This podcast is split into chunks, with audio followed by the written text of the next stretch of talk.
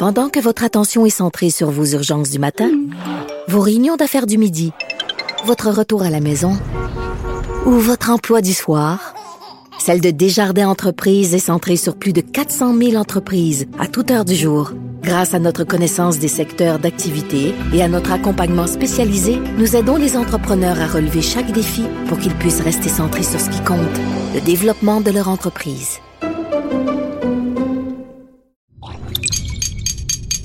Cube Radio. Il manie l'idée, la réflexion, la persuasion, le silence. Mario Dumont. Informé, cultivé, rigoureux. Il n'est jamais à court d'arguments. Mario Dumont. Pour savoir et comprendre. Bonjour tout le monde, bienvenue à Cube Radio. Eh bien, euh, nouveau développement dans cette saga autour euh, du tournage où Alec Baldwin a euh, tournage du film Rust. C'est un accident qui est arrivé en 2021 où Alex Baldwin avait malencontreusement laissé aller un coup de feu sur la directrice photo. Eh bien, l'acteur américain a plaidé non coupable à ses accusations d'homicide involontaire.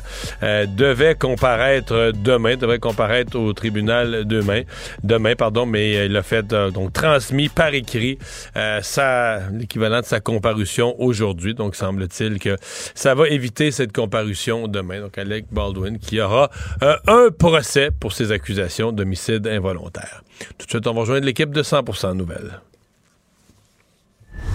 15h30, c'est le moment d'aller retrouver Mario Dumont. Salut Mario. Bonjour. Dans 30 minutes, vers 16h, le ministre de la Santé au fédéral, Jean-Yves Duclos, doit faire le point sur euh, les différentes ententes, transferts en santé. Au moment où on se parle, il y a cinq provinces qui se sont entendues de façon unilatérale avec le gouvernement fédéral, mais pas le Québec. Euh, tu t'attends à quoi de, ce que M. Duclos va annoncer? Bien, en fait, j'ai hâte de voir. Euh, c'est vraiment, c'est même pas clair là, présentement qu'il y a de, de véritables discussions concernant la santé auxquelles serait mêlé Christian Dubé. Est-ce que vraiment il y a des négociations en cours où ce que le fédéral usurpe les mots?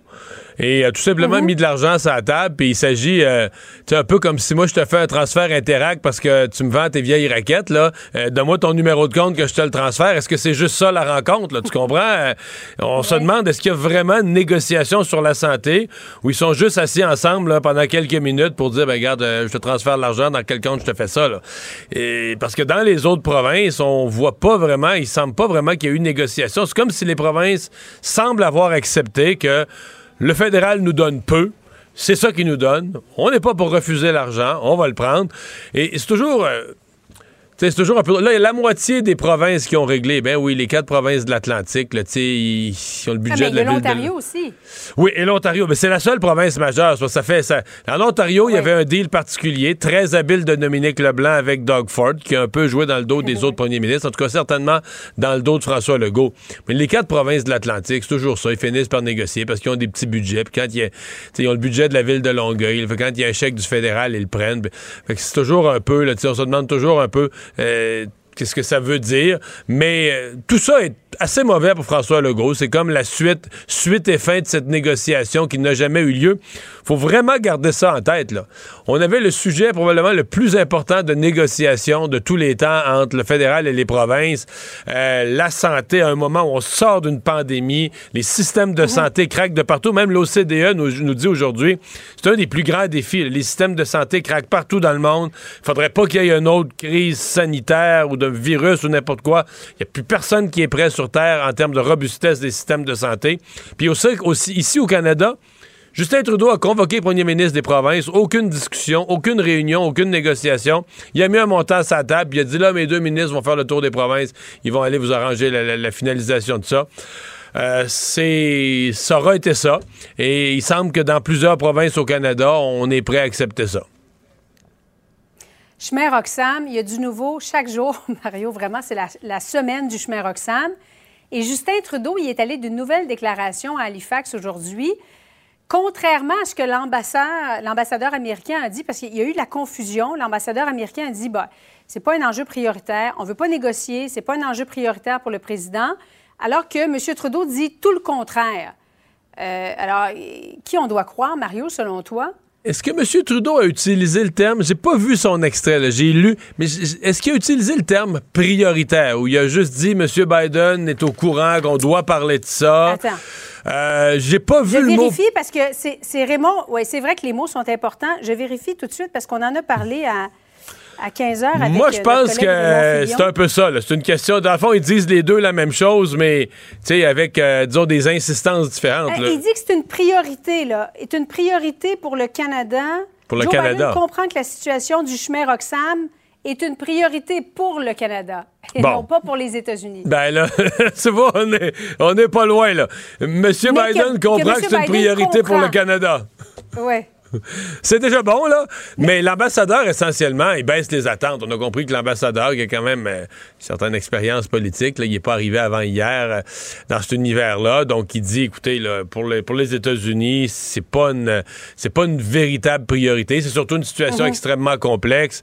Euh, encore plus complexe du côté des Américains euh, quand on se retourne vers le Mexique, où là, c'est parce que euh, la frontière Mexique-États-Unis, c'est par centaines de milliers, voire par millions sur des années euh, que des gens sont passés. Mais quand on arrive au Canada, on dit quelques dizaines de milliers, c'est sûr que pour nous, c'est un méchant problème, mais pour les à l'échelle des problèmes des Américains, c'est un problème qui devient secondaire. Donc, est-ce que Justin Trudeau va être capable d'intéresser vraiment Joe Biden à ça? c'est la question. Ce matin, je parlais avec Pierre Poliev qui lui dit lui, n'est pas du tout du côté que la solution vient des Américains.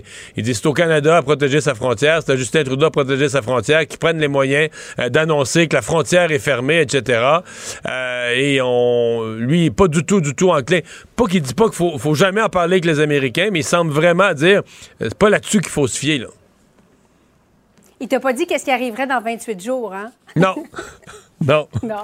Mais, mais question, Mario, est-ce que Concernant l'entente des, euh, tiers pays sûrs, est-ce que le Canada peut de façon unilatérale la suspendre? Ou c'est impossible, il faut absolument négocier avec les États-Unis? Je comprends que ce serait légal. Oui. Mais, je veux dire, euh, c'est un, partenaire, c'est un partenaire, un voisin avec qui, c'est ça. Si on commence États-Unis-Canada, à se parler à coup d'action euh, unilatérale, puis que les Américains mhm. font des gestes commerciaux unilatéraux, ben, euh, on va revenir à l'ère Trump. Puis je pense pas que le Canada, sur un échange de coups de jarnac euh, qu'on fait unilatéralement, pas sûr que le Canada va finir gagnant à la fin. Fait que je m'étonnerais de voir le gouvernement Trudeau faire ça. On va essayer de discuter, négocier, arriver aux meilleures ententes possibles. Je pense pas parce que ça serait ça serait assez mal reçu à Washington. C'est bien évident. Bon, alors vivement la visite de M. Biden au Canada. Euh, résultat de la Caisse de dépôt euh, placement du Québec, rendement négatif de 5,6, mais beaucoup mieux que l'indice de référence qui est à moins 8,3. As-tu été rassuré de, de constater ces chiffres-là? Aujourd'hui, on parle quand même d'un actif de plus de 400 milliards de dollars. Oui, c'était peut-être la nouvelle du matin. On a franchi. Ça va vite, hein? Je me souviens, il y a quelques années à peine, là, je, me souviens d'avoir annoncé en honte que la Caisse venait de franchir le cap des 300 milliards. Et là, ce matin, le cap des 400 milliards de dollars. C'est un avoir mhm. collectif. Euh, ben, le rendement, oui. Je pense n'importe qui, tous ceux qui ont un REER ou tous ceux qui ont des placements, et même les gens les plus prudents là, qui avaient leur placement dans des obligations. Les obligations ont connu leur pire année à peu près depuis la Deuxième Guerre mhm. mondiale. Donc, tout a été mauvais. Donc, c'est vraiment, c'est vraiment avec ses placements, euh, la caisse, par exemple, dans des infrastructures ou dans l'immobilier, que la caisse, parce qu'ils ont fait, ont réussi à générer dans ce secteur-là un rendement de 12% qui a annulé l'ampleur des pertes dans le marché des obligations, dans le marché des actions, parce que c'est pas, euh, les, épargnants le savent, c'est pas sur le marché public euh, qu'on pouvait faire de l'argent mhm. durant l'année 2022. Ça a été vraiment une année noire. Donc, globalement, oui, la caisse s'en sort relativement bien dans les circonstances. Puisqu'on parle du, bas de laine des, Québécois, Mario, Québec a décidé de renoncer finalement à repousser l'âge de l'admissibilité de 60 à 62 ans au régime, euh, euh, régime des rentes du Québec. As-tu l'impression qu'Éric Girard, ministre des Finances, avait lancé ça un peu euh, de façon improvisée? Non, euh, non, non. Il y avait tout un document, des analyses financières très poussées de la part de, de, la Régie des rentes en partant. Parce que oui, c'était le ministre des Finances qui était le porteur de ballon, mais mhm. tout ça vient de la Régie des rentes, là, de ses calculs actuariels, puis de son évaluation de l'espérance de vie. Peut-être qu'Éric Girard avait sous-estimé euh, l'aspect, la politisation de ça. Il faut quand même se souvenir qu'il y a deux partis d'opposition, le, le PQ et Québec solidaire qui se sont, avant même que la consultation commence, qui a dit nous, on veut jamais toucher à ça. Puis ils voyaient, il y avait les manifestations en France contre le fait de repousser l'âge de la retraite. Moi, je continue de penser que ça fait pas, euh, ça n'a pas fait très sérieux, là, puis que ce sont des, de véritables sujets. Mhm. Euh, la hausse de l'espérance de vie, c'est un fait. Euh, beaucoup, toutes les gens des PME étaient favorables à ce qu'on revoie ça. Même les gens des PME, j'ai reçu au début de la semaine les gens du domaine de la quincaillerie, des matériaux de construction qui disaient on pourrait faire une exception pour les gens dont le métier, le faire une liste de métiers physiquement très dur, puis dire ça, c'est dans une classe à part. Ah moi, je, le comprends bien que quelqu'un dans sa vie a été bûcheron, il a travaillé dans une mine à 61 ans et 62 ans. Il n'est pas dans la même situation que toi et moi, Julie, en termes de, de à la fois d'usure de, son corps et de capacité d'en faire mhm. une coupe d'années de plus.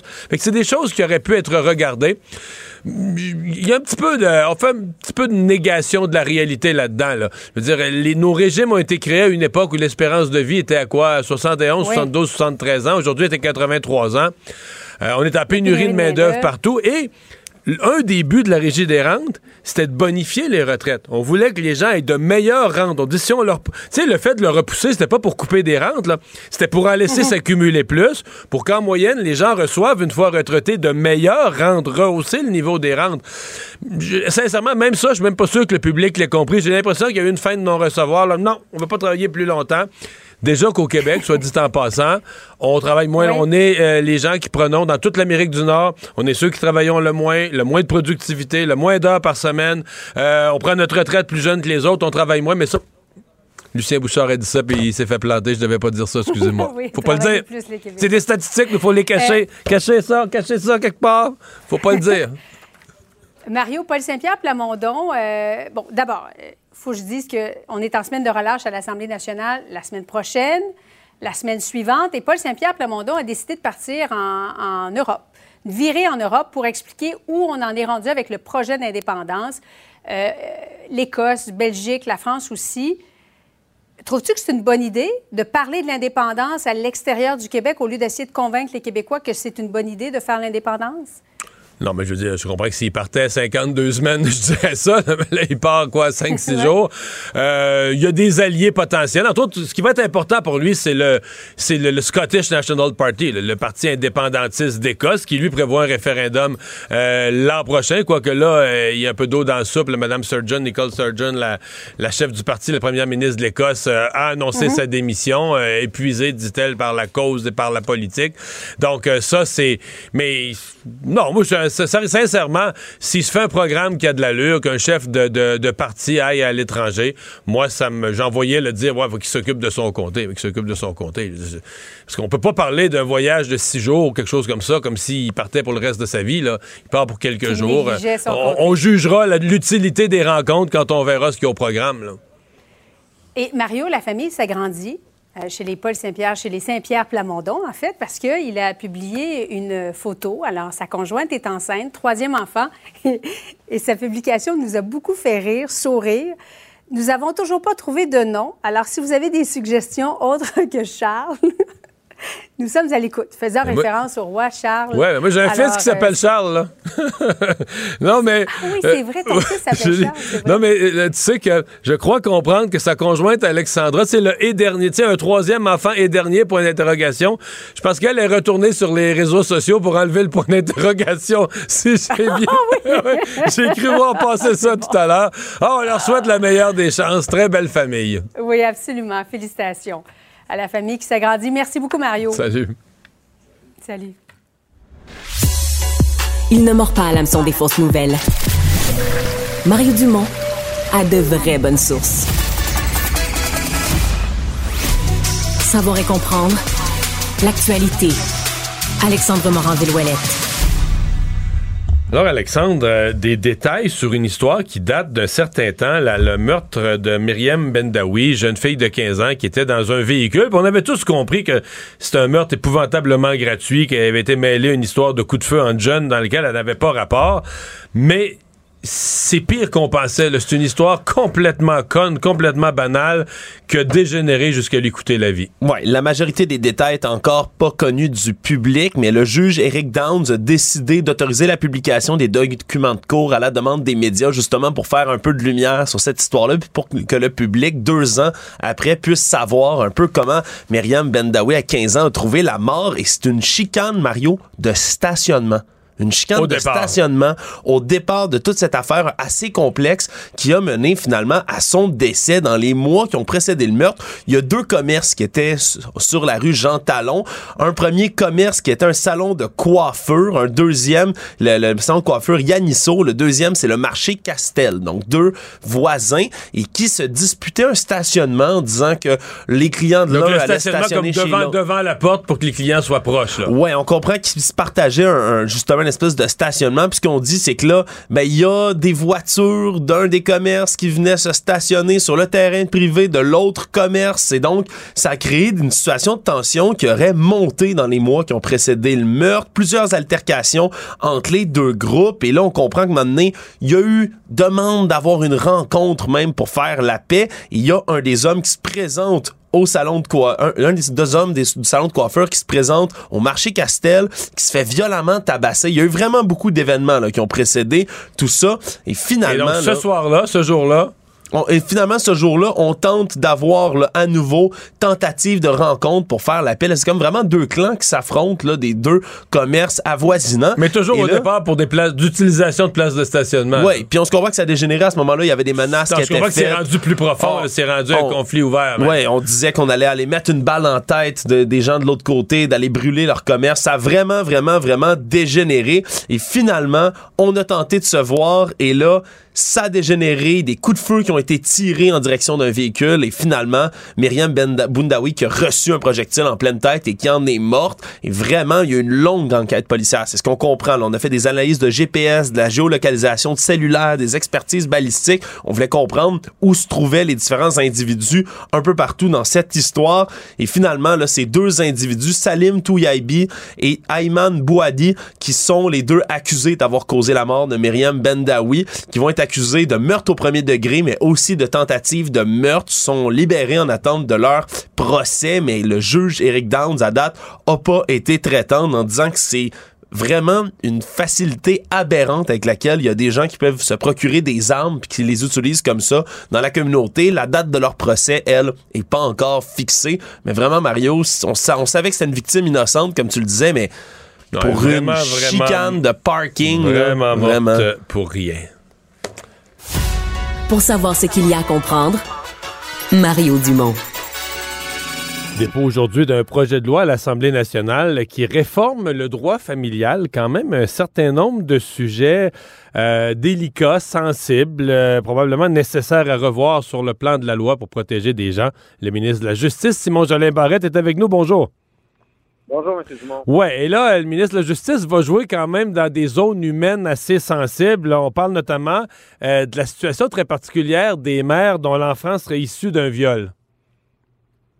Effectivement, parce que vous avez vu, euh, l'été dernier, il y a eu le cas d'Océane, une femme qui a été violée, que son agresseur sexuel, son violeur du fond de sa prison, a demandé d'être reconnu comme le père de l'enfant et le tribunal n'a pas eu le choix de reconnaître sa paternité parce que euh, les règles du droit du Code civil faisaient en sorte que lorsqu'on démontre que génétiquement c'était le père de l'enfant, ben, il doit être sur le certificat de naissance. Alors, ça n'a pas de sens de faire vivre ça à une, femme qui a été violée. Donc, nous, on voulait venir protéger euh, les mères qui vivent ce genre de situation-là et protéger l'enfant aussi issu du viol. Alors, on est venu mettre en place un mécanisme dans notre projet de loi pour faire en sorte que la femme qui a été violée va pouvoir refuser euh, la paternité, la filiation euh, du violeur, en préservant euh, le droit de demander une indemnité pour l'aider dans les dépenses associées à l'enfant. Vous utilisez le mot indemnité, est-ce que c'est parce qu'étant donné qu'il n'est pas reconnu comme père, l'expression l'expression de pension alimentaire, tout ça est plus utilisable? Effectivement, vous avez raison, M. Dumont. parce qu'une pension alimentaire, ça se fait lorsque euh, le lien de filiation est établi. Puis même chose également, pour l'enfant, on vient créer un régime particulier pour qu'il puisse hériter quand même du violeur, qui ne perd pas ses droits successoraux relativement euh, à ses droits d'héritier. Mais ce qui est important de dire, M. Dumont aussi, c'est qu'en termes de pension alimentaire, avec la réforme de l'IVAC que j'ai fait il y a de cela deux ans, une femme qui a été violée a droit à une aide de l'État pour sous forme de Oh, pension alimentaire qui est payée par euh, l'IVAC en plus d'avoir euh, des sommes financières pour elle pour avoir été victime d'un crime. Je comprends. Euh, dans le cas, je reste dans ce cas-là, dans ce cas très particulier de, viol. Est-ce que euh, bon, est-ce que l'enfant va connaître l'identité du père? Euh, On comprend qu'il sera pas reconnu comme père, même si génétiquement il pouvait le, montrer. Mais est-ce que même s'il a été conçu d'un viol rendu à l'âge adulte, à 25 ans, à 30 ans, un enfant pourrait être curieux de le, connaître? Comment on va procéder dans ces cas-là? Mais dans ce cas-là, on laisse la euh, à la mère. Vous savez, c'est extrêmement sensible. Oui, les enfants ont le droit de connaître leurs origines, mais on ne vient pas imposer à la femme qui a été violée, à la mère, de le dire à son enfant. Ça sera au cas par cas, ça sera une décision familiale de la part de la mère. Cependant, dans l'éventualité où la mère aurait dit euh, je ne veux pas que la filiation soit euh, établie à l'égard du père, ben, l'enfant lui-même, lorsqu'il aura atteint l'âge de 18 ans, pourrait entreprendre un recours lui-même pour faire établir sa Je comprends. filiation avec le père, pour autant qu'il sache qui est le qui est la personne qui, euh, qui a contribué à sa naissance. Vous entrez aussi dans le délicat dossier des mères porteuses. Qu'est-ce qui change à la loi? En fait, on vient encadrer la grossesse pour autrui parce que ce qu'il faut comprendre, c'est qu'actuellement au Québec, il n'y avait pas de règles qui entouraient ça, contrairement aux autres juridictions canadiennes. Alors, un contrat était nul de nullité absolue ici. Alors, mais on sait que ça se faisait. Hein? On sait qu'il y a des enfants au Québec qui sont issus de la oui. Donc, c'est important de venir mettre un cadre pour que ces enfants-là soient protégés, pour qu'ils bénéficient des mêmes droits que tous les autres enfants qui naissent au Québec. Même chose également, on souhaitait protéger la mère porteuse, mettre un cadre clair, prévisible, avec des règles de base pour la grossesse pour autrui, puis que tout le monde euh, qui, qui décide euh, de s'embarquer dans ce projet-là ait une séance d'information, soit âgé d'un minimum de 21 ans, passe devant le notaire avec une convention Oh, passe devant le notaire. Donc, euh, il y aurait une façon de souhaiter, souhaitable, de notarier ça. En fait, la voie légale vise à obliger à passer devant le notaire. Parce que le notaire est un officier public qui va pouvoir conseiller juridiquement les deux parties. Et on considérait que c'est important d'avoir un tiers neutre pour euh, faire en sorte d'avoir une convention notariée qui est sur un sujet aussi délicat, qui vise également à protéger les différentes parties. Puis qu'est-ce qu'il y en est de la rémunération de la mère? c'est illégal euh, au Canada d'être rémunéré pour euh, la grossesse pour autrui. Ça, c'est le code criminel qui prévoit ça. Alors, ça ne change pas. Euh, nous, on vient encadrer le fait que c'est possible de recevoir une compensation dans l'éventualité où vous avez des dépenses associées à la grossesse, des vêtements de maternité, euh, des vitamines, euh, euh, vous manquez du travail pour aller à une échographie, vous allez pouvoir être compensé, mais c'est pas possible de tirer un revenu de la grossesse pour autrui. Il y en a peut-être déjà qui ont contourné ça, j'ai l'impression. Ben écoutez, euh, on se met table, M. Dumont. Cependant, moi je pense au premier lieu qu'on doit protéger l'intérêt des enfants. Donc, un enfant qui est issu d'un projet parental comme ça, là, puis que les parents d'intention, donc les parents qui, qui, qui, font affaire avec la mère porteuse, disent au courant de la grossesse, ben finalement, on n'en veut plus de l'enfant. Ben l'enfant, là, lui, il n'a pas choisi de venir au monde, puis il faut qu'il y ait une certaine sécurité. Donc, je donne un exemple ces parents-là d'intention vont avoir une obligation financière envers l'enfant à partir du moment où ils s'engagent avec une mère porteuse. Ils ne pourront pas changer d'idée. Un enfant, là, quand on décide d'en avoir un, ben, c'est pour la vie. Puis malgré le fait qu'on euh, on décide que ça ne tombe plus, ben, il va avoir des obligations financières rattachées à l'enfant pour pas faire en sorte que cet enfant-là soit dans une situation de vulnérabilité. C'est pour ça que c'est important de venir l'encadrer. On protège l'enfant en priorité. Monsieur le ministre, merci beaucoup. Un grand plaisir. M. Dumont. Bonne journée à vous. Sophie Durocher. Philippe Vincent Foisy. Comment aborder la fin du partage de son mot de passe Netflix avec ses proches? On dit reconnaissez vos sentiments. Voyez si vous pouvez faire quelque chose. Trouvez un moyen de surmonter la douleur. Vous pouvez faire une séance d'entraînement, écouter de la musique, faire quelque chose d'amusant qui va vous distraire. Et vous pourrez revenir plus tard dans un autre état d'esprit. Conseil important, si jamais vous devez avoir cette discussion lourde sur le mot de passe de Netflix. En direct en semaine des 6 ou disponible en tout temps en balado sur l'application Cube et le site cube.ca. Économie, finance, affaires, entrepreneuriat. Francis Gosselin. Bonjour Francis. Salut Mario. Alors, rapport euh, annuel pour l'année 2022 de la Caisse de dépôt et de placement du Québec euh, qui affiche un rendement négatif, le moins 5,6% Mais pour l'année 2022, finalement, on trouve ça bon. Ben oui, c'est ça, exactement. Comme je te dis souvent, Mario, ces, ces temps-ci, on dirait que tout, tout est inversé par rapport à, l'habitude.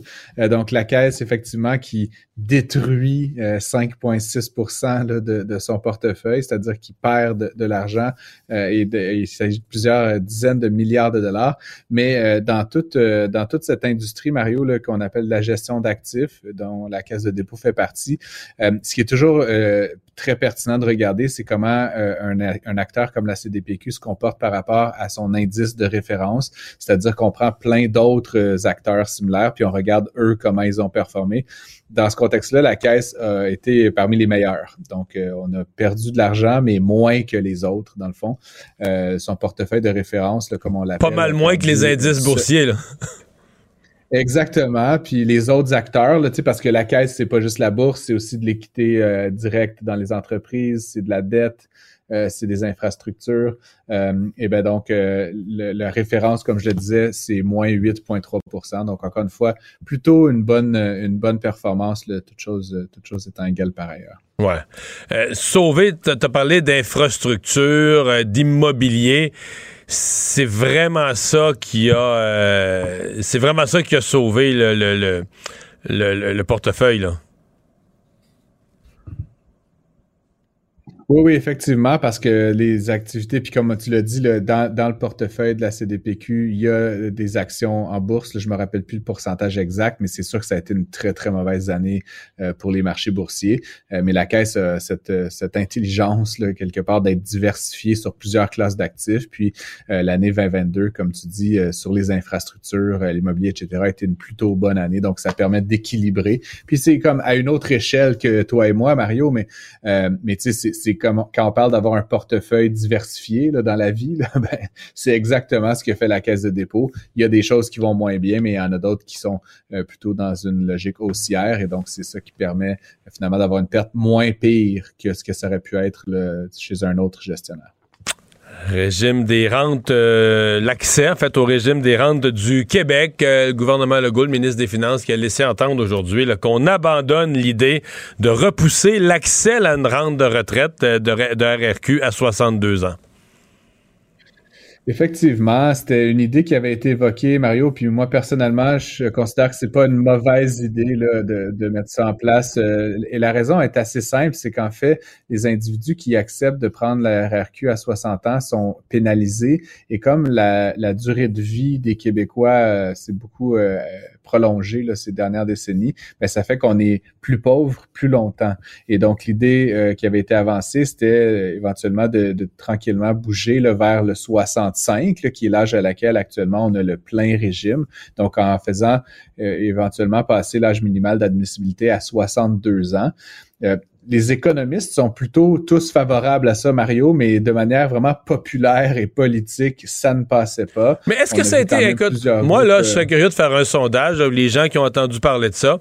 J'ai l'impression que les gens voient ça comme si c'était un programme social, puis que le gouvernement, tu sais, le gouvernement coupait le droit de le recevoir pendant une couple d'années, je suis pas sûr que ça a été compris que les gens disent OK, tu travailles deux ans de plus, mais tu continues à accumuler des rentes. Tout ça pour avoir, à partir de 62, 65, peu importe, une rente supérieure, une rente plus généreuse, etc., à chaque mois.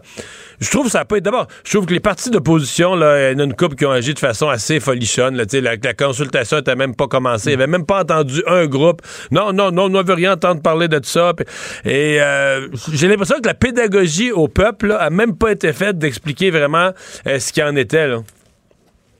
Non, non, effectivement, mais puis je, je, suis assez euh, aligné avec toi, Mario, considérant que euh, il y avait vraiment là un, un, une opportunité de communiquer la différence. Mario, on, passe presque du simple au double en ce qui concerne les prestations qui vont être versées euh, pour quelques années de différence.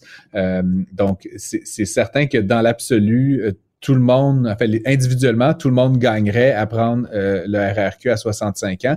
Euh, ce que font valoir les partis d'opposition puis certaines personnes qui s'opposaient à ça, c'est qu'il y a des individus qui, pour différentes raisons, ont besoin de toucher euh, une mensualité plus tôt dans leur vie et donc finalement de repousser cet âge-là de manière obligatoire, ben ça allait forcément pénaliser là, pendant cette période-là de deux ans ces individus-là. Mais comme je le dis, de manière dans l'ensemble, on n'enlèvait rien aux Québécois. Là, c'était pas, euh, on n'allait pas. À la limite, ce que je crois comprendre, Mario, là, puis je suis pas un actuaire, mais c'est que ça allait coûter plus cher dans l'ensemble euh, à la RRQ de verser des prestations euh, démarrant à 62 ans. Donc, dans l'ensemble, il y aurait plus d'argent qui serait remis aux particuliers. Mais comme je l'ai dit et comme tu l'as évoqué, ça semble avoir été assez mal communiqué comme idée. Et finalement, donc, on abandonne le projet au feuilleton aujourd'hui du côté du gouvernement du Québec. Eh bien, euh, le salaire, ben, c'est un, des facteurs inflationnistes mentionnés d'ailleurs par le gouverneur de la Banque du Canada. Les salaires augmentent et euh, on entend, plus souvent on entend les gens dire hein, le prix de le, prix de la crème glacée, le prix du fromage, puis le prix des bananes augmente, mais rarement on entend les gens se plaindre dès que les salaires augmentent et pourtant. Oui, ben effectivement. Puis tu le sais, Mario, les statistiques euh, économiques, c'est toujours euh, dévoilé avec un certain retard. Donc là, ce qu'on apprend, ce sont des données euh, pour l'année 2021. Là. Donc on est un, an plus tard, mais tu comprendras que c'est quand même assez complexe à compiler. Et donc ce qu'on apprend, c'est que de l'année 2020 à 2021, là, donc ça fait quelques années quand même de ça, mais il y, a, y, a, ce qu'on a, ce qu'on a observé, c'est qu'il y avait eu une augmentation fulgurante du salaire médian. puis j'aime toujours utiliser cette mesure-là, Mario, du salaire médian, parce que le salaire moyen, bien évidemment, c'est un peu faussé par le fait qu'il y, a quelques personnes très, très, très riches, tu sais, quelques archimillionnaires et milliardaires qui, viennent, biaiser les chiffres qui sont pas représentatifs de grand-chose, là. Exactement. Alors que la médiane, c'est vraiment d'indiquer la personne au milieu de l'échantillon, donc le cinquantième percentile des revenus, combien il gagne. Et généralement, au Québec, dans les populations où il y a quelques personnes très, très riches, la valeur médiane, elle est inférieure à la valeur euh, moyenne, puis c'est toujours le cas. Bref, tout ça pour dire que euh, de 2020 à 2021, les travailleurs euh, normaux du Québec de 25 à 64 ans, ils ont connu une progression de leur salaire médian, donc évidemment, de 9% Mario. Tu sais, quand, quand tu l'évoquais, quand on parle du coût de la vie là, qui, a, qui a augmenté et tout ça, faut quand même se rappeler que la, la, la le salaire là, médian donc des Québécois et se chiffre presque maintenant à 50 000 C'est drôle parce que moi, Mario, pendant de nombreuses années, j'utilisais le chiffre de 42 000 Ça a été, ça a stagné là, dans les bas 40 000 pendant de nombreuses années. Ça progressait très lentement de 1% de 2% Donc, c'est hausse qui est assez fulgurante. Puis ce qui est étonnant, puis je serais ravi de t'en reparler dans un an, Mario. Mais c'est que euh, de 2021 à 2022, on se rappellera que les salaires euh, moyens, en tout cas, ont augmenté très, très rapidement. Donc là, on aura éventuellement bientôt euh, les chiffres de la médiane, mais il n'est pas, est pas impossible que ça ait aussi euh, connu une progression de cet ordre-là, de 9 à 10% ce qui amènerait le salaire médian des Québécois à 55 000 ce qui, en deux ans, le Mario, donne un pouvoir d'achat vraiment important là, aux, aux, travailleurs et travailleuses du Québec. C'est une bonne nouvelle, puis je trouve que on se plaint beaucoup de la cherté de la vie, mais on regarde peut-être pas suffisamment le côté euh, rémunération du travail qui mais le problème, également très, très bien. Le problème, c'est que, bon, c'est correct, l'économie, tout se tient, on, a, on gagne plus d'argent pour payer pour des dépenses qui sont supérieures mais c'est un facteur inflationniste. Je veux dire, quand on achète, quand on va au restaurant ou quand on achète des biens, euh, ils ont été placés sur la tablette par quelqu'un. Euh, oui, donc euh, l'augmentation des salaires se reflète dans les prix. Là. Puis le prix du loyer, ben, c'est aussi s'il faut rénover le loyer, tout le monde gagne plus pour le rénover. Les, les salaires sont, les salaires pour une bonne partie sont inclus dans les prix de demain. Certainement, mais la rémunération du travail par rapport aux autres facteurs de production comme le capital, comme les intrants, Mario, c'est selon les industries, là, ça peut être une petite partie. Tu parles de construction, ben, il y a les matériaux, il y a la machinerie, etc. Même chose dans l'industrie. Donc oui, c'est un facteur inflationniste, mais c'est pas parce que les salaires médians ont augmenté de 9 que ça met une pression de 9 à la hausse, selon la, proportion là, du travail dans la, création de valeur. Euh, et puis ce qu'on a vu, je sais pas si tu as remarqué là, cette nouvelle-là aujourd'hui, Mario également, mais en lien avec ton commentaire, euh, on observe une diminution des coûts des matériaux de construction depuis quelques semaines, puis euh, on, on, prévoit que ça va continuer à baisser, ce qui est quand même une très, très bonne nouvelle, euh, autant pour les coûts de, liés à l'inflation que, que pour la construction de logements, là, éventuellement, en lien avec la, la pénurie qu'on vit sur ce marché-là. Merci, Francis. À demain. À demain. Pendant que votre attention est centrée sur vos urgences du matin, vos réunions d'affaires du midi, votre retour à la maison ou votre emploi du soir, celle de Desjardins Entreprises est centrée sur plus de 400 000 entreprises à toute heure du jour. Grâce à notre connaissance des secteurs d'activité et à notre accompagnement spécialisé, nous aidons les entrepreneurs à relever chaque défi pour qu'ils puissent rester centrés sur ce qui compte, le développement de leur entreprise. Pour savoir ce qu'il y a à comprendre, Mario Dumont. On entend parler un peu autour de nous de ces problèmes de grippe aviaire. Euh, c'était le cas aux États-Unis. Euh, généralement, selon ce que je comprends, en tout cas chez nous, l'hiver, ça devrait être moins pire. Mais euh, nervosité là, bien, bien réelle du côté de tous ceux qui élèvent des volailles. C'était le cas l'été passé aussi. Pierre-Luc Leblanc, président des éleveurs de volailles du Québec. Bonjour, Monsieur Leblanc. Bonjour, M. Dumont. Parce que ce temps-ci de l'année, on devrait même pas parler de ça. Ben définitivement pas. Euh, c'est comme un peu euh, l'inconnu. Ça nous démontre aussi la force du virus euh, qui est présent toujours dans l'environnement, dans les oiseaux sauvages. Donc ça, ça nous inquiète beaucoup à l'aube de la période migratoire qui s'en vient. Hmm. Mais présentement au Québec, on a quoi comme, comme portrait là? Ben, il y a 12 fermes touchées, 42 000 canards. Donc, c'est des fermes de canards plus dans Juste des canards présentement? Juste des canards présentement. Donc, c'est dans l'ouest de la Montérégie que c'est touché. Donc, on est vraiment inquiet. Puis, euh, on, c'est là qu'on voit, puis on le répète à tous nos éleveurs, ben, de maximiser la biosécurité de leur ferme, même en période non critique comme qu'on est actuellement. Ça, entre comment, là, euh, les, les, plus gros facteurs de risque, ça entre comment? Ben, c'est sûrement par contact, c'est que sûrement peut-être les pieds, les mains, euh, des vêtements. Donc, c'est ce qu'on nous dit. On a toujours un. Mais quand vous dites les pieds, là, mettons, mettons les bottes du, du, producteur, de l'éleveur, il y aurait marché, par exemple, dans de la fiente d'un canard sauvage ou d'une noix blanche ou d'une moutarde ou d'un goéland, quelque chose comme ça, et rendre ça dans son état? Parce que c'est ça qu'on appelle un, un contact? Oui. Oui, c'est bien ça. Donc, c'est vraiment par euh, peut-être que le virus est sur un outil, quelque chose. Donc, c'est pour ça qu'on répète aux éleveurs de vraiment de faire de changer les bottes, changer les vêtements, désinfecter les, les, les, équipements de maintenance. Donc, il faut que nos éleveurs restent vigilants. On a toujours des doutes là, par air, etc. Peut-être que la science n'est pas encore assez connue pour, pour pouvoir faire des liens, mais euh, parce que les éleveurs font une bonne biosécurité, ils sont, sont déjà très anxieux, très préoccupés par la situation, donc la, la biosécurité est toujours au maximum. Mais malgré les beaux efforts que les éleveurs font actuellement, le virus réussit pour euh, peut-être des, des raisons inexpliquées à pénétrer les aires d'élevage. Quand ils rentrent dans un élevage, c'est quoi le portrait de situation? Tout dépendant d'espèces, euh, comme dans le cas du dindon, ça peut être parfois très virulent en, en dedans de 24 heures, 48 heures, 90% de mortalité. Donc, ça peut aller très rapidement d'un cas à l'autre, c'est pas nécessaire. Donc j'allais dire, il faut, j'allais dire, il faut abattre le, faut abattre le, l'élevage, mais dans le fond, on n'a même pas à le faire. la mortalité est épouvantable. La mortalité est épouvantable, euh, vraiment, vraiment, vraiment épouvantable. Euh, c'est, fulgurant, c'est rapide. Habituellement, c'est en date 48 heures, ça y va. Puis après ça, euh, ils vont euthanasier. L'agence va arriver pour, pour venir procéder à l'euthanasie du reste du troupeau. Les autres bâtiments sur les euh, des fois il y a d'autres bâtiments sur un même site. Ils vont ils vont les euthanasier aussi par précaution pour sécuriser ah, vraiment la zone. Donc quelqu'un qui a plusieurs poulaillers ou plusieurs on va euthanasier dans les autres bâtiments de façon préventive? Oui, sur un même site, une même adresse. Euh, si le ah, producteur, par exemple, il y a trois bâtiments, puis un bâtiment qui est en problématique, on prend l'agence prendra pas de chance, puis euh, par mesure préventive, mais c'est une question de temps en même temps. Le virus est tellement virulent que c'est une question de temps avant qu'il se propage. Est-ce qu'il y a des programmes d'assurance euh, dans ces cas-là? Oui, le gouvernement va compenser les oiseaux qui vont avoir procédé à, qui vont avoir été euthanasiés par mesure de précaution.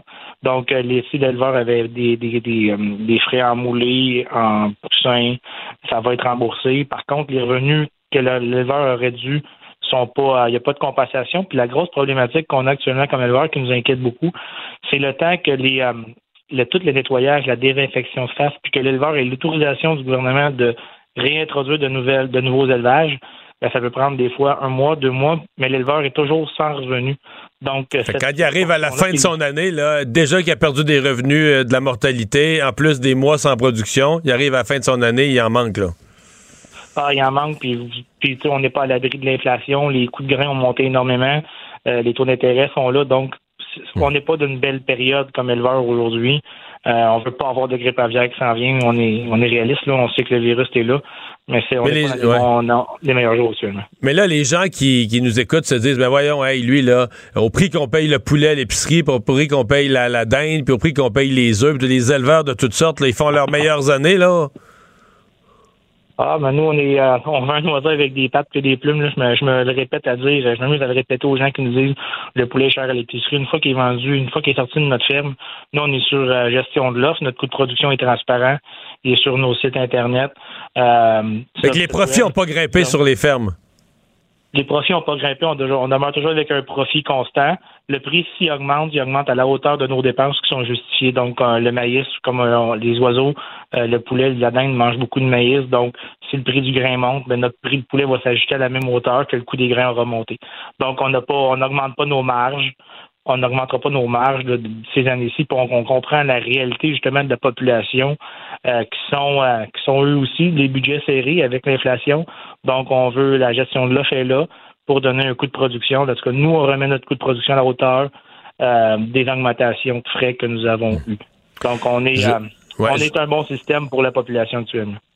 Je reviens à la grippe aviaire. Aux États-Unis, présentement, euh, il y en a, il y en a au point de, d'influencer le marché et les prix. Définitivement. On le vu avec la douzaine d'œufs, on le voit avec la, poitrine de dingue qui est plus chère, les, coûts ont monté parce que c'est gros avec la rareté. Ici aussi, l'autre avantage qu'on a eu, c'est que tous les producteurs de volailles font partie des éleveurs de volailles du Québec. Donc, on est capable, quand un éleveur est touché, on est capable, via les, membres qu'on a les producteurs que nous avons, de replacer la production ailleurs au Québec où ce que c'est permis de le faire. Donc, euh, on était capable de, replacer l'ensemble de la production de poulet. Dans le dindon, il y a eu plus de coûts, c'était plus difficile, mais on, s'efforce à s'assurer qu'on retrouve les quantités qu'on avait prévues mettre en production, qu'on est capable de les residuer puis les mettre en production rapidement, ce qui réduit l'impact aussi au consommateur, vraiment, puis tu peux le retrouver toujours le produit à quantité suffisante pour desservir les marchés correctement.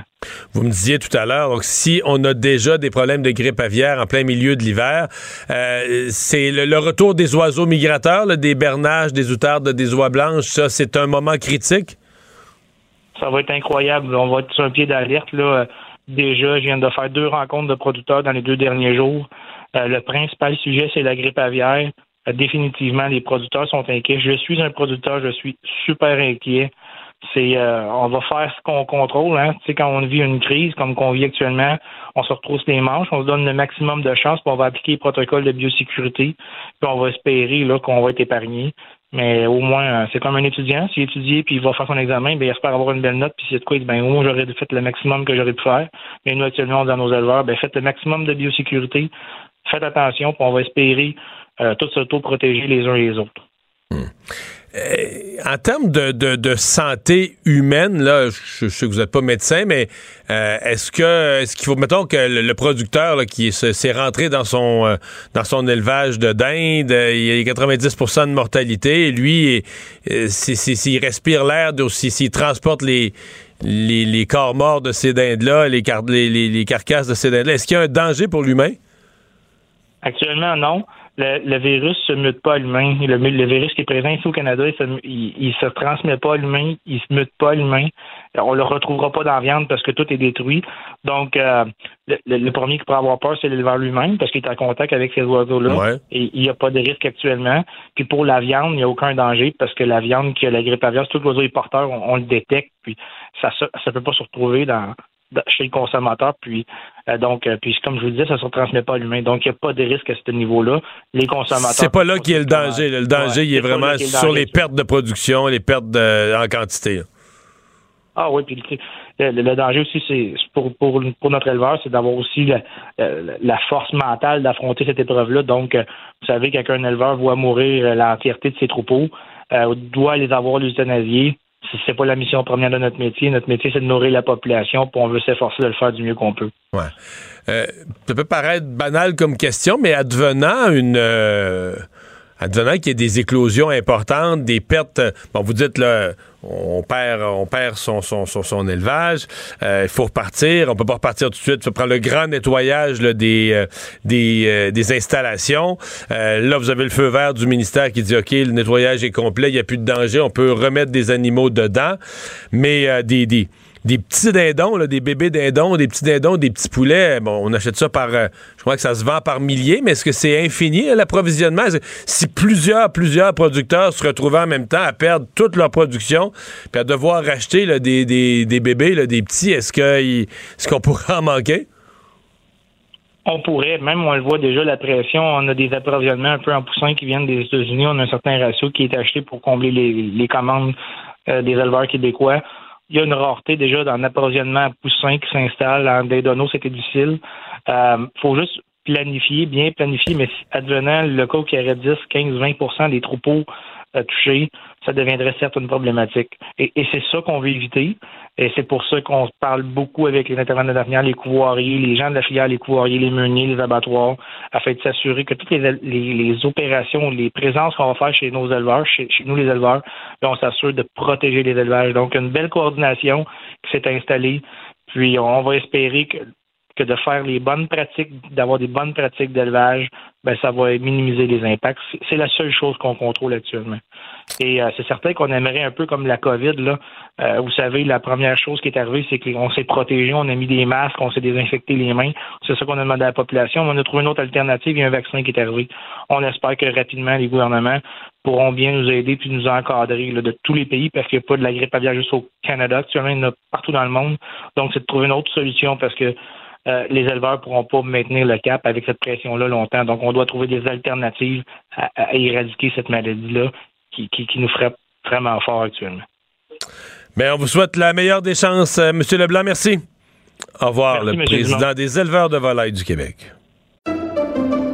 Pendant que votre attention est centrée sur vos urgences du matin, vos réunions d'affaires du midi, votre retour à la maison ou votre emploi du soir, celle de Desjardins Entreprises est centrée sur plus de 400 000 entreprises à toute heure du jour. Grâce à notre connaissance des secteurs d'activité et à notre accompagnement spécialisé, nous aidons les entrepreneurs à relever chaque défi pour qu'ils puissent rester centrés sur ce qui compte, le développement de leur entreprise.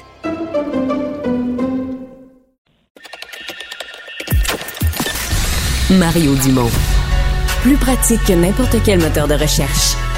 Une source d'information plus fiable que les internets. Pour savoir et comprendre, Mario Dumont. C'est une étude qui a fait le tour du monde, celle de la chercheure euh, qui s'appelle Primrose Freestone de l'Université Leicester au euh, Royaume-Uni sur les spas. Et ce qu'on y retrouve comme germes, comme matière fécale, urine, sueur, traces de toutes sortes. Euh, avec la montée, il semble qu'avec la pandémie, pas juste ici, partout dans le monde, il y a eu une montée en popularité des spas. Et euh, que, bon, euh, si on savait tout ce qu'il y a dans l'eau, euh, bon, quand ce sont des spas qu'on entretient soi-même à la maison, à la limite, on sait quelle qualité d'entretien on y fait.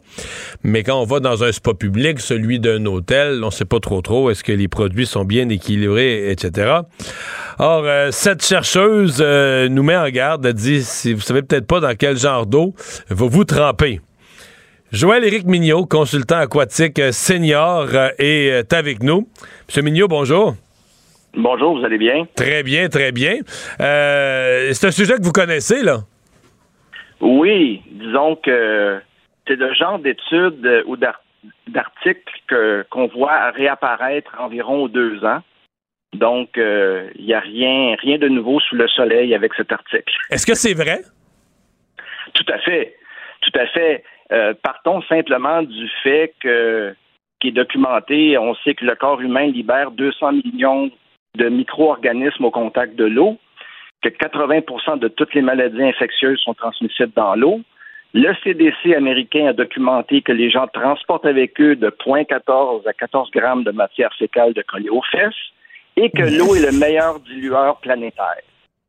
Alors, à partir du moment qu'on sait ça. Donc, il y a des scientifiques qui ont mesuré en poids, au milligramme près, combien l'être humain moyen transporte de, de matière fécale aux fesses. Tout à fait. Le CDC américain vous pouvez c'est quoi, c'est quoi le poids déjà? J'étais dérangé, j'étais distrait. C'est quoi le poids moyen? De 0.14 à 14 grammes, dépendamment de l'âge, du profil des, des, des candidats analysés. OK. Continuez. Ben, c'est ça. Ben, alors, c'est juste pour vous dire que c'est reconnu, c'est connu, c'est su. Mais ce que vous soulignez à partir du moment, euh, quels sont nos contrôles, quelles sont les, les qualifications que nos opérateurs ont pour assurer un, niveau de sécurité et de confort, euh, qu'il n'y ait pas de prolifération des micro-organismes, c'est là qu'on a au Québec des enjeux, des défis à, relever à ce niveau-là, parce qu'on a un encadrement, une faiblesse, une faiblesse réglementaire par rapport juste, par exemple, à nos voisins ontariens, euh, où tout ce qui est commercial euh, et public au niveau des, des spas et des piscines est inspecté mensuellement par le département de santé publique. Et au Québec? Moi, en 40 ans d'activité en piscine et en spa commerciaux résidentiels au Québec, je n'ai jamais croisé de ma vie un inspecteur au Québec. Est-ce que ça serait supposé l'être? Est-ce que c'est parce que c'est pas légiféré ou il y a une loi, un règlement, mais il y a, juste personne? Il y, a, de la réglementation. Il y a des une réglementation qui est disponible au niveau de la régie du bâtiment, au niveau du MDTEP. Il y a le B1.1 R11, le chapitre 10 du, Code de construction, le Q2R 39 au niveau du MDDEP. Il y a de la réglementation qui est disponible, mais il y a peu d'acteurs pour l'appliquer et s'assurer que ces éléments-là, au niveau du cadre réglementaire, sont adéquatement. Je comprends, je comprends. Je vais vous poser une question bien directe. Vous, vous allez chez de la parenté, je sais pas dans quelle région, dans les Laurentides, mettons. Puis là, ben là, vous voulez pas déranger à la maison, on va aller coucher à l'hôtel. Puis là, tiens, à l'hôtel, il y a un spa, est-ce que vous sautez dedans? Pas du tout. Le, le réflexe très simple qu'on doit avoir lorsque l'eau sent l'eau sent le chlore, on a l'impression de dire OK, il y a du chlore dans l'eau, mais ce que l'on sent, vraiment les émanations, ce qui est, ce qui est détectable au niveau olfactif, c'est l'incinération du jus de corps. On va, on va, on va imaginer le tout.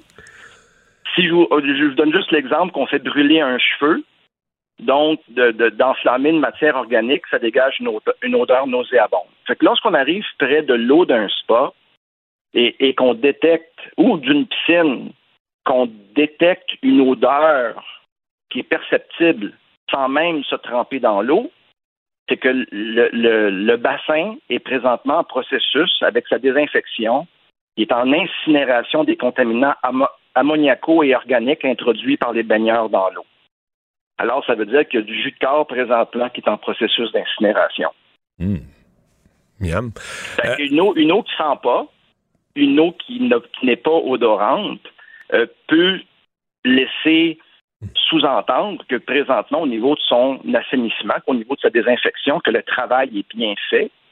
Et l'autre élément qu'il faut aussi s'attarder est le niveau de limpidité de l'eau. Sachez qu'à partir du moment où on constate qu'il y a une turbidité, qu'il y a des particules en suspension qui viennent obstruer la visibilité, bien, toute particule en suspension est un foyer de prolifération. C'est un élément sur lequel les bactéries peuvent s'agripper et proliférer. Alors, on doit. Si vous, me répétez la question, si je suis à l'hôtel, Est-ce que je me baigne? Je vous ai dit non rapidement, mais je vous le dirais que si au niveau olfactif, je trempe mes mains dans l'eau, je sens mes mains, que j'ai pas une odeur ammoniacale qui vient me piquer les yeux et que ça, ça c'est pas une odeur chlorée et que j'ai une limpidité qui est quasi parfaite. Là, vous allez être, là, vous allez être parlable je vais être plus parlable. Ça, c'est sûr. OK. Qu'est-ce qui ferait, euh, qu'est-ce qui fait, à votre avis, le plus défaut euh, en moyenne dans les, les spas? Euh, la filtration, les produits, on n'en met pas assez, on en met trop, on n'en met pas assez souvent, ou on tient pas compte du nombre de baigneurs quand on en met ou pas? Qu'est-ce qui est pour vous, le, si vous aviez à dire, qu'est-ce qui vous apparaît la, la plus grande faiblesse de l'entretien de nos spas? Un ensemble de Identifier un serait négliger certains autres. Là. C'est, un ensemble, c'est un ensemble de facteurs. Donc, il y a la connaissance au niveau du capital humain de comprendre qu'au niveau de la chimie de l'eau, c'est comme de la cuisine. À un moment donné, si on met trop d'un ingrédient ou pas assez, on n'obtient pas les résultats qu'on veut. Alors, au niveau de l'opérateur, ben, il y a une connaissance de son volume d'eau, de, de, comprendre sa mécanisation, son temps de renouvellement, à quelle séquence son eau est filtrée. Fait qu'il y a tout le volet humain et compréhension mécanique. mais là-dessus, je, vous arrête, je vous arrête sur la compétence, à mon avis, dans beaucoup de. Je dis pas des gros endroits, mais des petits établissements, des petits motels, des petits hôtels. C'est le monsieur ou la madame de l'entretien qui a ça dans sa liste de tâches, qui fait ça approximatif, non? Je peux pas, euh, en guillemets, parler pour l'ensemble de, tous les petits établissements. Je pense que c'est une question, à partir des moments que les gens euh, ont à cœur euh, la qualité du service qu'ils vont offrir, ils vont ajuster et, je pense, élever le niveau de leur jeu en fonction de ce qu'ils veulent offrir en termes de qualité de produit. Euh, alors, ce n'est pas, je pense, nécessairement le, la grosseur de l'établissement qui va établir ça, parce que... plus, plus la rigueur. oui, e, exactement. Puis après ça, ben, c'est l'outillage. Ça prend des outils d'analyse, ça prend de l'instrumentation, euh, il y, a une connaissance de la chimie de l'eau euh, qui est importante parce que le, le, but premier, quand on a, on est propriétaire d'une installation, ce que les gens savent peu ou pas, c'est que les lettres SPA, signifie sanitas per aquam, qui se doit d'être la santé par l'eau. Et forcé d'admettre que souvent, on se retrouve plus dans une situation de gratouille par l'eau que de santé par l'eau. Alors, à partir du moment qu'on comprend c'est quoi la vocation du produit, c'est un produit de détente, c'est un produit qui peut servir à la relaxation dans un processus de thermothérapie si on a aussi accès à un sauna et à un bassin froid ou une douche froide. Alors, il y a le volet de que le spa devient un élément de détente, mais le minimum, le minimum qui est requis, même si on n'a pas une eau euh, qui elle-même, de par ses propriétés, va nous procurer la santé, elle se doit minimalement d'assurer sécurité et confort. Ben, J'avais posé la question. Quelqu'un. Mais la sécurité, quelqu'un qui est pas dédaigneux, est-ce qu'il y a quelque chose, parce qu'il y, y, a deux affaires. Il y a le dédain, là, puis après ça, il y a, euh, maintenant que t'es pas dédaigneux, mais tu peux ne pas avoir le dédain, mais être malade pareil, ou développer un problème de peau, ou... Euh, c'est quoi le risque réel? Qu'est-ce qu'on peut attraper dans un spa mal entretenu? Ben, je vous disais initialement 80% de tout ce qui est infectieux et transmissible dans l'eau. Donc on pourrait attraper la gastro, on pourrait attraper une maladie par l'eau. Carrément. Ben, je vous donne juste un exemple, par exemple, là, la, fameuse tourista qu'on attrape dans le sud. ouais. Euh, c'est pas, c'est plus souvent dans l'eau de la piscine qu'on va attraper la tourista qu'au buffet euh, de l'hôtel. Ah ouais? Euh, ben oui, quelqu'un qui justement fait une tourista là, ça veut dire quoi? Qui a une diarrhée très abondante, qui a un cryptosporidium dans l'intestin. Et le cryptosporidium est un parasite qui va résister à 2 ppm de chlore pendant 8 jours. Cet organisme-là, qui va vous donner une gastro expéditive. On, nous, on parle de la touristop, on on a pris un coup hier ou on a, on a manipulé les instruments du. Mais l'eau que vous avez sur les lèvres dans la piscine, il y a des gens dans l'hôtel qui ont le gastro ou la tourista, ben, sachez que la présence du cryptosporidium, pour avoir fait de l'inspection hôtelière dans le passé pour Air Transat, je peux, et le cryptosporidium est à l'industrie de la piscine ce que la COVID a été pour nous au niveau planétaire, si on veut, en termes de gestion du risque. Alors, le cryptosporidium, la giardia, la legionella, la légionellose va s'attraper de façon olfactive par les gouttelettes d'eau. Donc, euh, vous, connaissez les conséquences que peut avoir la légionellose. Oui, c'est plus grave que la tourista, là. Ben, on s'entend, c'est ça. Alors, il, y a, on a, il y a des ennemis invisibles dans l'eau. Et c'est, ce n'est que la connaissance des opérateurs et l'application des normes et la rigueur des suivis qui peuvent assurer que l'eau dans laquelle on se baigne euh, est sécuritaire et nous, nous offre du confort et de la sécurité. Je, oublions les spas euh, publics, commerciaux et autres. Euh, les gens qui ont un spa à maison? Même chose. à plus petite échelle, mais c'est certain que si on est à la maison avec sa conjointe, par exemple, comme vous disiez tantôt, on, est conscient, nous, du niveau d'entretien et de rigueur qu'on porte à notre produit, et on est confortable avec euh, euh, les fluides corporels et les contaminants que la personne qui nous accompagne va introduire dans l'eau.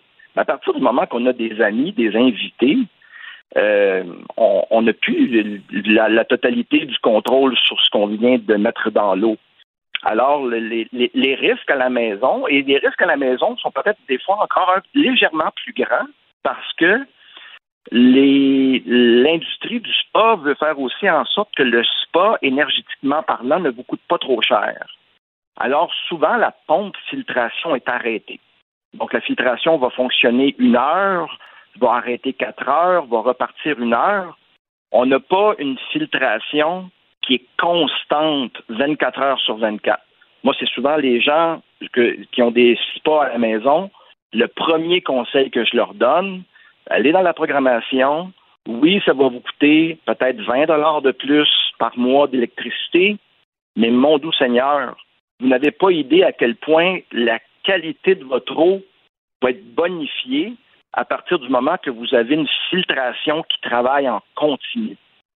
Alors, plutôt que de la laisser stagnante pendant quelques heures. Euh, exactement.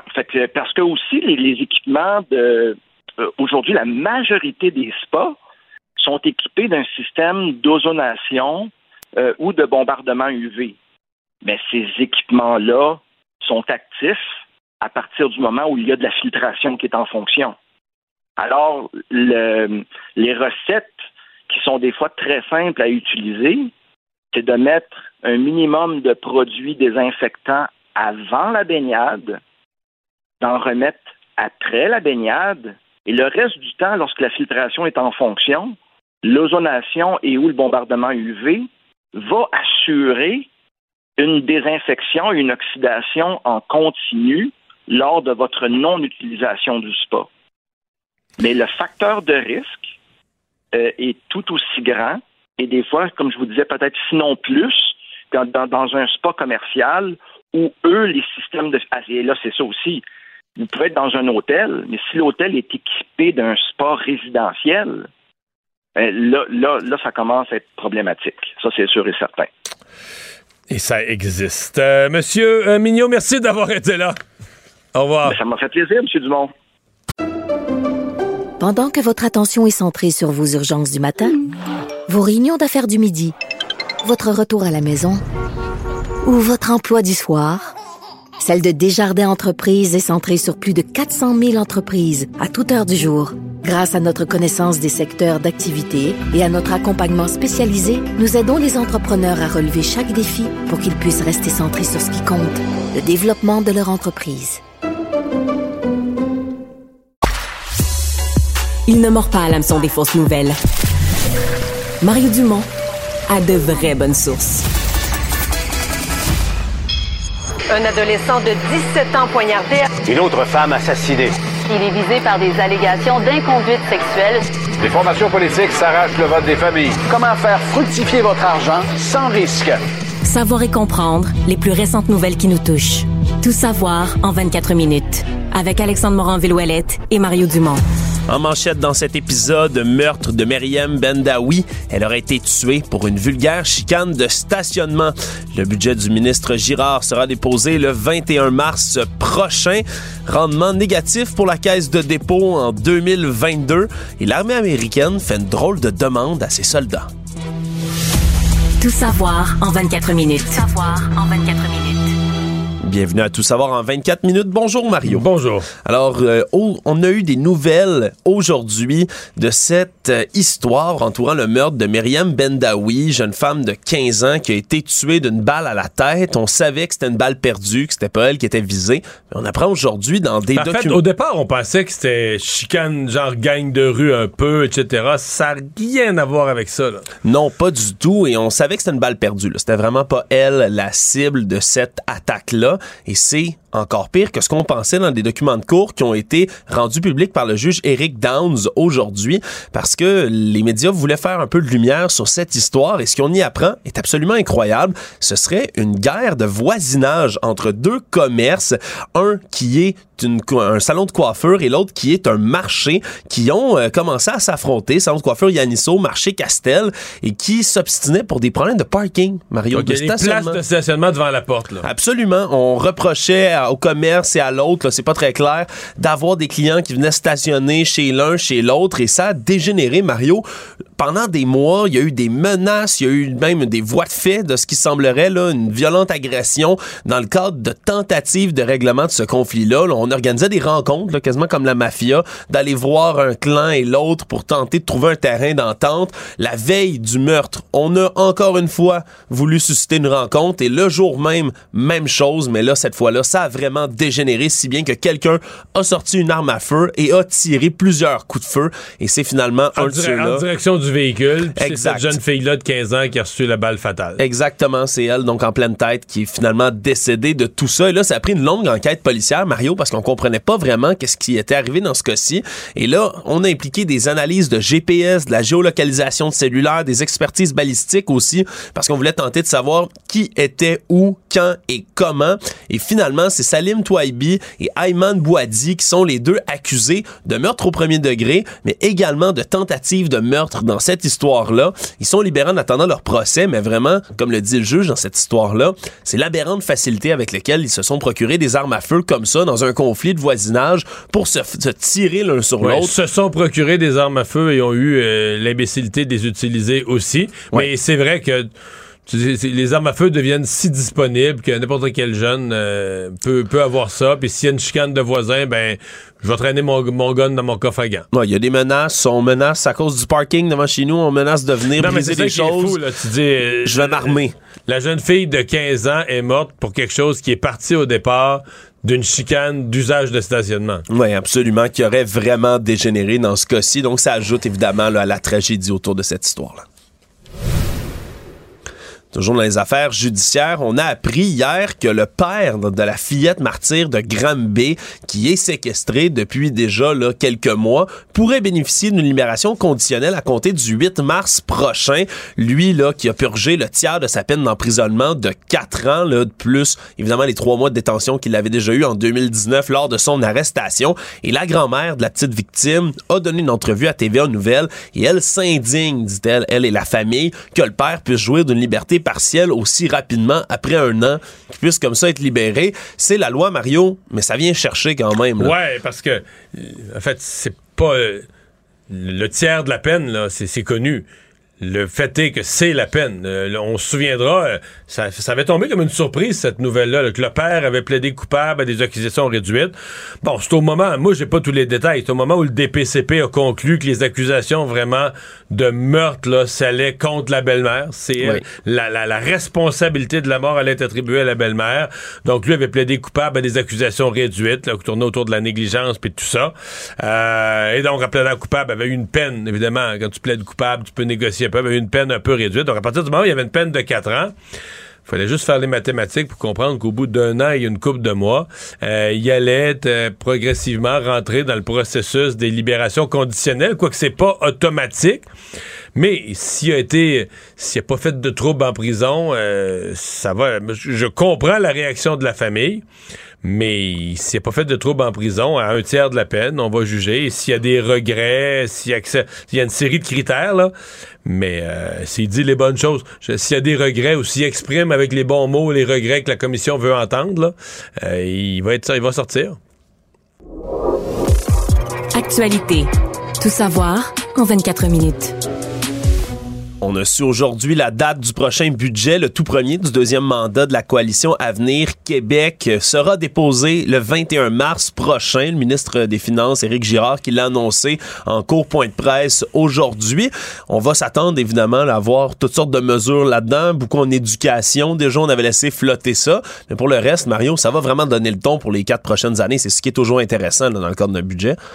Oui, euh, c'est aussi euh, c'est pas une année ordinaire. Là. On est dans une année, on sort d'une année de, de hausse unique des taux d'intérêt. On n'a jamais vu les taux d'intérêt monter si vite, donc ça a tout déstabilisé l'économie. On se demande si on est dans une année de récession.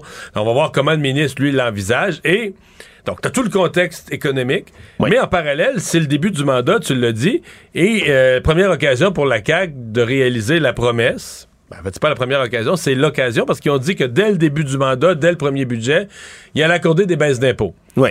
Alors, est-ce qu'ils vont le faire? Vont le faire tel que promis? Euh, vont le faire en. euh, sans tenir compte ou en disant, ben regarde, en dépit de, de- de- de la situation économique, on a les moyens, les finances du Québec sont assez solides, on a les moyens de donner des baisses d'impôts, même s'il y a un ralentissement euh, de l'économie. Oui, parce va que ouais, le ministre Girard avait été prudent jusqu'ici, mais il vous trouvait quand même euh, du côté optimiste de la chose, si on voulait, par rapport au futur là, il y a de économique. plus, ben, ça varie, là, tu sais, sur- d'un économiste à l'autre, mais je trouve qu'il y en a de plus en plus qui disent, ben, on va peut-être l'éviter, la vraie récession. On va peut-être avoir une année 2023 vraiment plate, là, avec des un taux de croissance de, de, de 0% ou de 0, euh, des poussières pour cent, Ouais. mais pas une récession, là, pas une croissance négative. Donc, à, à suivre. Mais j'ai, on, on est tous curieux de voir ce que ce budget va donner. Toujours en politique provinciale, le, ministre de l'économie, Pierre Fitzgibbon, qui a été blanchi à nouveau par la commissaire à l'éthique dans l'histoire de cet investissement de 24 millions de dollars que son ministère a donné à une entreprise qui était liée de près à son ex-mandataire de fiducie. Il faut comprendre que le ministre Fitzgibbon a placé plusieurs de ses avoirs comme ça, comme c'est, comme le veut la tradition et la loi, placer ses avoirs en fiducie en rentrant comme ça en politique. Et là, c'était son ex-mandataire, justement, Monsieur Michel Ringuet, qui était aussi actionnaire administrateur de l'entreprise LMPG qui a reçu 24 millions de dollars. Mais finalement, semble-t-il, sur un commissaire Ariane Mignolet, que après vérification, il n'y a pas de faute commise du côté du ministre. C'est plutôt, euh, ça peut rester anecdotique comme ça quand on exonère le ministre de cette manière-là, mais c'est surtout évidemment parce que c'est Monsieur Fitzgibbon qu'on que ça que c'est que c'est Ouais, euh, ouais. que c'est notable, là, Ouais, parce qu'il y en a eu une, deux, puis beaucoup. Oui, puis là, on répète souvent, lui, il y a eu cinq, euh, cinq enquêtes du commissaire, à du commissaire à l'éthique sur son dos. Peut-être falloir un jour, euh, je comprends que médiatiquement, c'est le fun de faire des résumés comme ça. Peut-être un jour faire la distinction qu'il n'y a, y a pas tout eu, il y a pas tout eu des blancs à chaque fois. Je me posais aussi la question en voyant ça ce matin. Je, je relisais ce qui avait été fait quand cette histoire est sortie c'est devenu vraiment facile pour les partis d'opposition. Comme ça existe, le commissaire à l'éthique, puis le commissaire à l'éthique n'a pas vraiment le choix face à n'importe quelle situation un peu euh, floue de dire, ben, parce que l'opposition demande une enquête. Oui. En, vertu- que- en- en vertu de quoi le commissaire à l'éthique dit non, moi je fais pas enquête. Ouais, il faudrait qu'il y ait comme une enquête préliminaire, Ben, comme, c'est ça, euh, comme euh, au tribunal. Une, une espèce de, de, de mesure de est-ce en a un dossier, là, une mesure de est-ce que c'est est-ce qu'il y a quelque chose, est-ce qu'il y a de la matière pour que ce soit recevable? Parce que là, on a le sentiment que c'est très, très, très, très facile. Puis, à la limite, euh, qu'il y ait un blâme aux députés de l'opposition qui soumet des enquêtes non recevables, là, qui soumet des Ouais. enquêtes frivoles. Mais là, pour l'opposition, tu demandes des enquêtes sur tout, puis le commissaire à l'éthique, ben, il n'a pas vraiment le choix. Il dit, ouais, ouais, ouais, je, je regarder ça, je regarder ça. Là, il y a des manchettes partout, déclenche une enquête. Puis là, après ça, on dit troisième, quatrième, cinquième enquête. Mais je dis pas qu'il n'y a pas eu des problèmes d'éthique avec le ministre Fitzgibbon. Il est obligé de se retirer. Il y a eu des problèmes d'éthique. Ce qui fait que, bon, dans son cas, on est probablement encore plus pointilleux. Mais je parle du processus en général. Ouais. Euh, Il y, a, il y a un petit questionnement. Est-ce qu'elle a- tu sais, un parti malveillant qui, à la veille d'une élection, se Ouais. mettrait à demander toutes sortes d'enquêtes de commissaire à l'éthique, puis après ça, pourrait dire Hey, là, il y a huit, enquêtes du commissaire à l'éthique sur ce gouvernement. Puis, Et puis ça euh, commence à s'accumuler en plus sur un individu ouais, non, lui, particulièrement. il est particulièrement fragile, mettons à ça. Ouais. Tout savoir en 24 minutes. Le ministre de la Justice, Simon Jolin Barrette, a déposé aujourd'hui. Faut que je dise, Mario, on a reçu un courriel d'un auditeur qui me dit, Monsieur Jérôme, on le salue, qui dit que je dis aujourd'hui au lieu de aujourd'hui. Alors je Ah bon? le dis maintenant. Pour lui, aujourd'hui, ministre de la Justice, Simon Jolin Barrette. T'es sur surveillance, mon Je cher. suis sous surveillance, mais je le salue. C'est un auditeur euh, aguerri, semble-t-il. Ah. Alors, euh, on est content de l'avoir parmi nous. Aujourd'hui, ce projet de loi 12 déposé qui prévoit qu'un enfant né du viol va pouvoir désormais s'opposer à la filiation de l'agresseur et qui va rendre également l'agresseur responsable de contribuer à satisfaire ses besoins. De manière plus générale, c'est surtout que si l'enfant qui est issu d'une agression sexuelle veut se désaffilier de la personne qui a commis l'agression en question, il va pouvoir le faire, mais en plus, l'agresseur va devoir payer un genre de pension alimentaire à l'enfant. Tu peux pas s'appeler comme ça parce qu'il n'y a plus de filiation. C'est, Non. On utilise le mot une indemnité. Ouais, indemnité, ni plus ni moins, qui va être donnée à l'enfant. Un projet de loi qui a été Non, moi, je trouve ça correct, là, sincèrement. Je trouve ça, je trouve ça tout à fait logique. Absolument, parce qu'il y, y avait un flou juridique jusqu'ici, l'histoire euh, qui date de 2019 d'une jeune femme au nom fictif d'Océane qui avait 17 ans, violée par son colocataire, tombée enceinte, et finalement son agresseur qui est en prison, mais veut quand même être reconnu comme le père du était garçon. dans des démarches juridiques pour se faire reconnaître comme père. là. Exactement. Avec ses droits de paternité. Exactement, une histoire que la chroniqueuse Isabelle Haché de la presse a rapportée et ça a touché Simon Jean Barrette qui a décidé de s'attaquer à cette question-là parce qu'effectivement, il y avait un flou juridique autour de cet enjeu-là.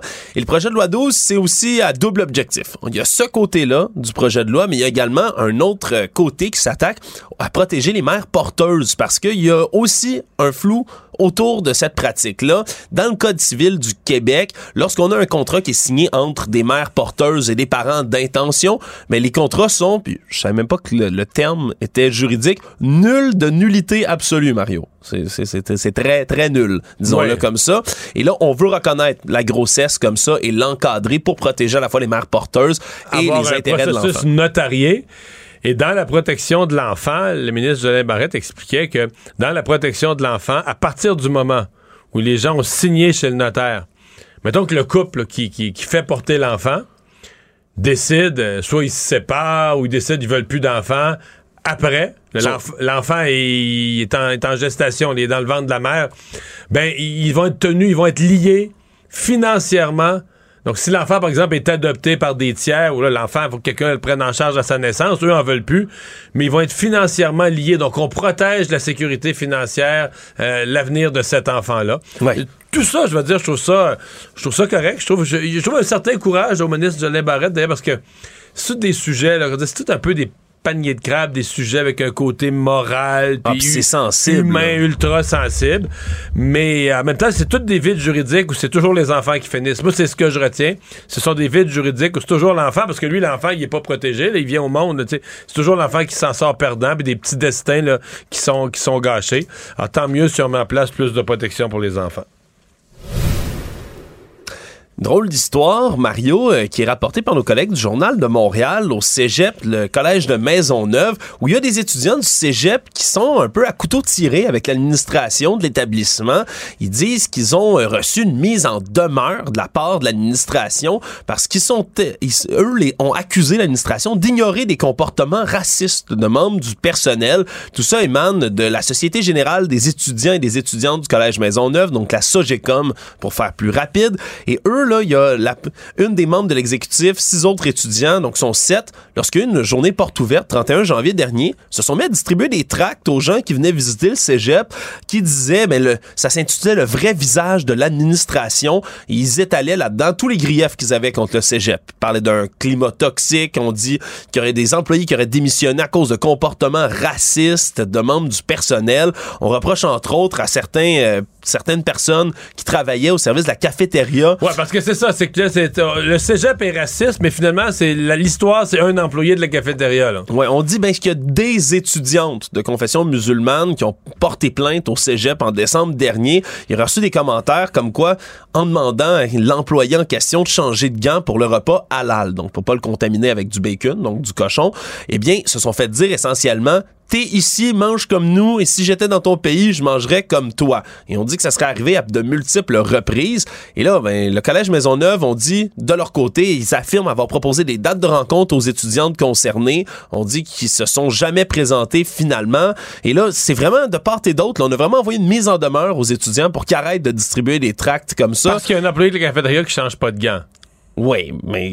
Est-ce que tout le C'est plutôt les propos que les ouais, gants. je comprends, Mario. mais est-ce que tout le cégep est raciste? Est-ce que lui-même, est-ce est-ce qu'il y a une procédure prévue euh, de changer de gants pour chaque client au cas que ce soit pas de la même religion que le précédent? Euh, Ouais, puis là c'est que ça on rentre presque dans des tactiques là on dit du côté de l'association de la Sogecom que c'est des tactiques d'intimidation anti-syndicale parce que non, c'est eux qui, non, c'est l'association étudiante qui fait une intimidation épouvantable, là, de distribuer des tracts contre ton institution. Personnellement, ça mérite, c'est des poursuites en diffamation. Moi, je- je sais Ben, pas ça quoi- pourrait aller là, ça c'est certain, mais eux disent, disent qu'ils se font réduire au silence à cause d'une procédure interne du cégep. Ce serait un règlement du cégep, on leur a dit qu'une politique qui leur interdit de diffuser des tracts à l'intérieur. Mais là, ce qu'eux répondent, c'est diffuser des tracts dans un porte ouverte là, pour décourager. T'es es dans une association étudiante, tu veux décourager les étudiants secondaire 5 de venir l'année prochaine dans ton cégep parce qu'il y a un type à la cafétéria qui change pas de gants. Eh boy. Il va y avoir une enquête de quatre commissaires différents qui vont s'allier sur l'application chinoise TikTok. Mario, on parle des chiens de garde de la protection des renseignements personnels du Canada, du Québec, de la Colombie-Britannique et de l'Alberta qui vont ouvrir une enquête sur l'application TikTok en tant que telle. Ça s'inscrit évidemment dans la foulée de recours collectifs qui ont été réglés à la fois aux États-Unis et au Canada et les reportages qu'il y a sur la collecte, l'utilisation des renseignements personnels par TikTok en tant que tel. On veut regarder entre autres pourquoi les jeunes ben, qui sont sur l'application, pourquoi il y en a beaucoup qui se feraient justement prendre de ces données-là. Est-ce que c'est un phénomène réel?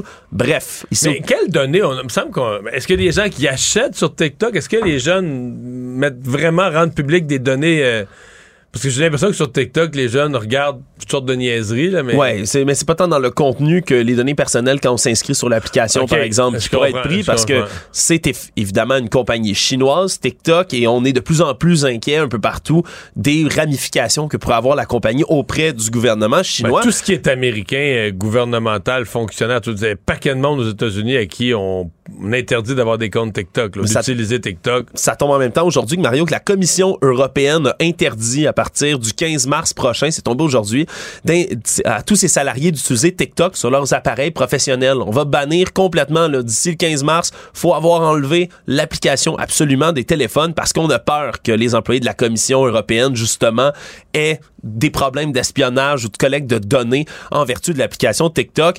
Et évidemment, on a réagi très, très défavorablement du côté de l'entreprise chinoise qui, elle, s'est insurgée contre cette décision-là. Mais on risque, Mario, d'en voir de plus en plus comme ça des parlements un peu partout dans le monde qui décident là, de mettre TikTok au rencard.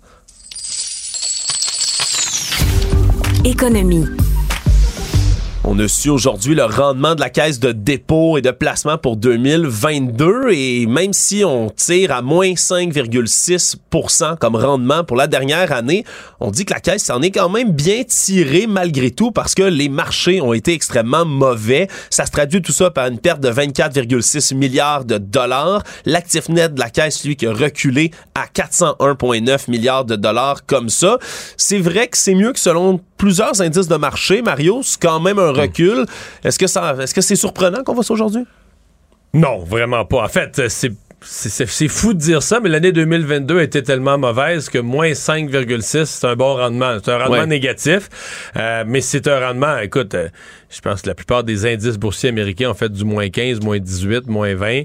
Les, euh, les portefeuilles équivalents à la caisse ont fait du moins 8, la caisse à moins 5,6, donc c'est quand même... Puis, was a les experts en finance diront ben ouais, à toutes les 15, 20, 25, 30 ans, t'en as une année noire comme ça, puis euh, tu te reprends dans les 10 suivantes. Là, Ouais. tu reprends. Et la caisse, effectivement, a eu des années d'excellents rendements. Si elle a été sauvée cette année, pour les gens qui se demandent mais comment ils ont fait, c'est pas parce qu'il y a des marchés financiers, ils ont, ils ont les bonnes actions ou les bonnes obligations mieux que vous là, dans votre REER. Ah, c'est Euh, l'immobilier. C'est l'immobilier, c'est les infrastructures, parce que la Caisse a investi dans des aéroports, dans des infrastructures. C'est là que les, les- les placements de la Caisse ont, ont rapporté. Euh, sur les marchés, là, oui, ils sont des bons gestionnaires de, de placement, peut-être meilleurs que votre REER, mais à, à la marge, là, par une virgule. Je veux dire, ils ont perdu de l'argent en bourse, ils ont perdu de l'argent dans les obligations, pareil comme tout le monde, mais ils se sont repris euh, vraiment là, avec euh, tout le secteur immobilier et infrastructure. Québec a renoncé aujourd'hui à rehausser l'âge minimal d'admissibilité au régime des rentes du Québec. Il y avait eu des consultations récemment parce qu'on avait une certaine volonté de faire passer de 60 à 62 ans cet âge minimal pour pouvoir toucher ses rentes, évidemment, avec une petite pénalité pour le reste de ses jours. Et là, euh, face à plusieurs intervenants du milieu qui se sont présentés, des syndicats, des experts, le conseil du patronat, on a décidé finalement que pour l'instant, on n'allait pas rehausser cet âge minimal-là. Semble-t-il qu'il y avait vraiment plus de voix qui étaient contre que d'autres qui étaient pour, Mario. Donc c'est partie remise pour plus tard, peut-être. Ouais, ben. Oui, j'espère. C'est quelque chose qui, qui, qui, qui- des choses qu'on va devoir toucher un jour, mais que politiquement, c'est des choses qui font peur. Euh, Est-ce qu'il y a eu plus de gens? C'est parce qu'on écoute plus au Québec, on écoute plus. C'est les syndicats qui sont venus dire faut pas toucher à ça. Mais toutes les PME, les représentants de la Fédération canadienne de l'entreprise indépendante, des quincailleries, toutes les petites PME ont dit ben oui, on est rendu là. Euh, en fait, moi, ce qui me choque, la décision, c'est que je pense sincèrement que si on faisait un sondage aujourd'hui, puis on demandait aux gens, OK, les gens ont l'impression que c'est comme si c'était un programme social, puis qu'on t'avait privé de l'accès au- à des prestations pendant deux ans. Alors que la, la Régie des rentes, c'est pas un programme social. C'est un programme de placement. On prend de l'argent sur notre paye, on la place no- en notre nom dans un régime Ouais. de rente. Et donc, le fait de repousser de deux ans l'accès, un des buts, c'était que tout le monde ait des rentes supérieures, mais pas, pas, pas tout le monde aurait eu des rentes nettement supérieures. Mais je serais curieux de savoir quel pourcentage. L'éducation a tellement pas été faite. Ils ont fait une petite commission à l'Assemblée nationale. Euh, la commission à l'Assemblée nationale est arrivée en passant la même, les deux mêmes journées euh, où un autobus est rentré dans une garderie. Euh, les partis d'opposition, Québec solidaire et le PQ, avaient déjà dit nous, on veut rien toucher, faut pas toucher à ça. Avant même que ça commence, ils n'avaient pas écouté un groupe, ils avaient déjà décidé.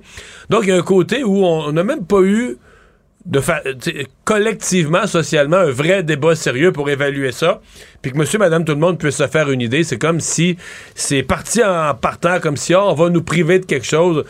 Je considère que c'est un débat qui n'a pas été fait euh, intelligemment. Dire, on vit tous plus vieux, plus en santé, puis un jour, il va falloir repousser un peu l'âge de la retraite sous toutes ses formes. Le monde.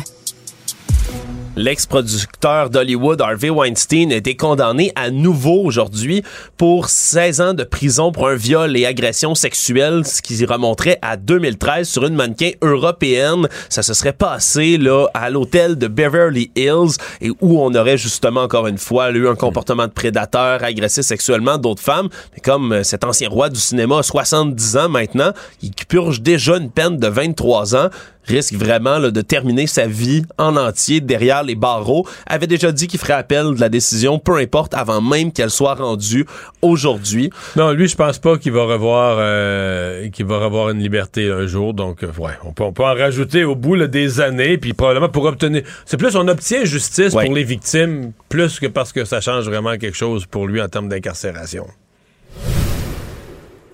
Finalement, Mario, euh, l'armée américaine a fait une drôle de demande envers ses militaires au département de la défense des États-Unis.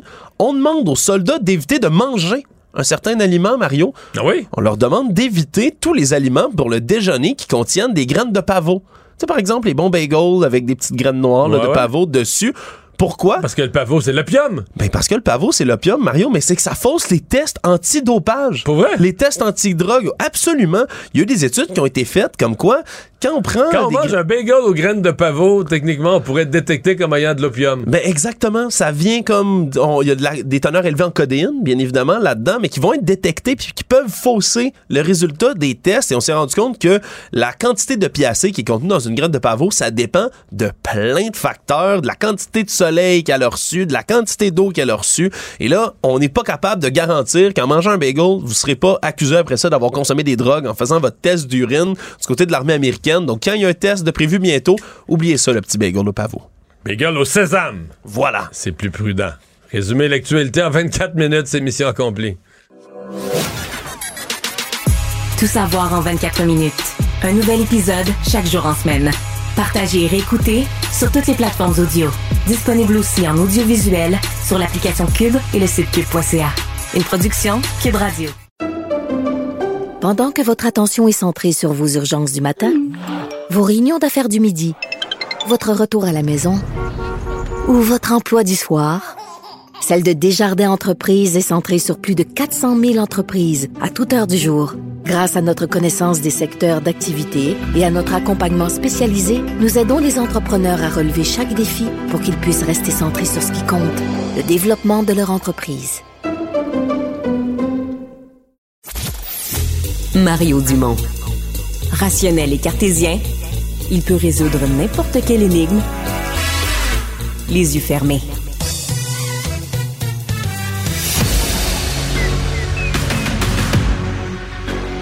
Emmanuel Latraverse. J'ai pas de problème philosophique avec ça. Mario Dumont. Est-ce que je peux me permettre une autre réflexion? La rencontre. Ça passe comme une lettre à la poste. Et il se retrouve à enfoncer des portes ouvertes. là. La rencontre La Traverse Dumont. Bonjour Emmanuel.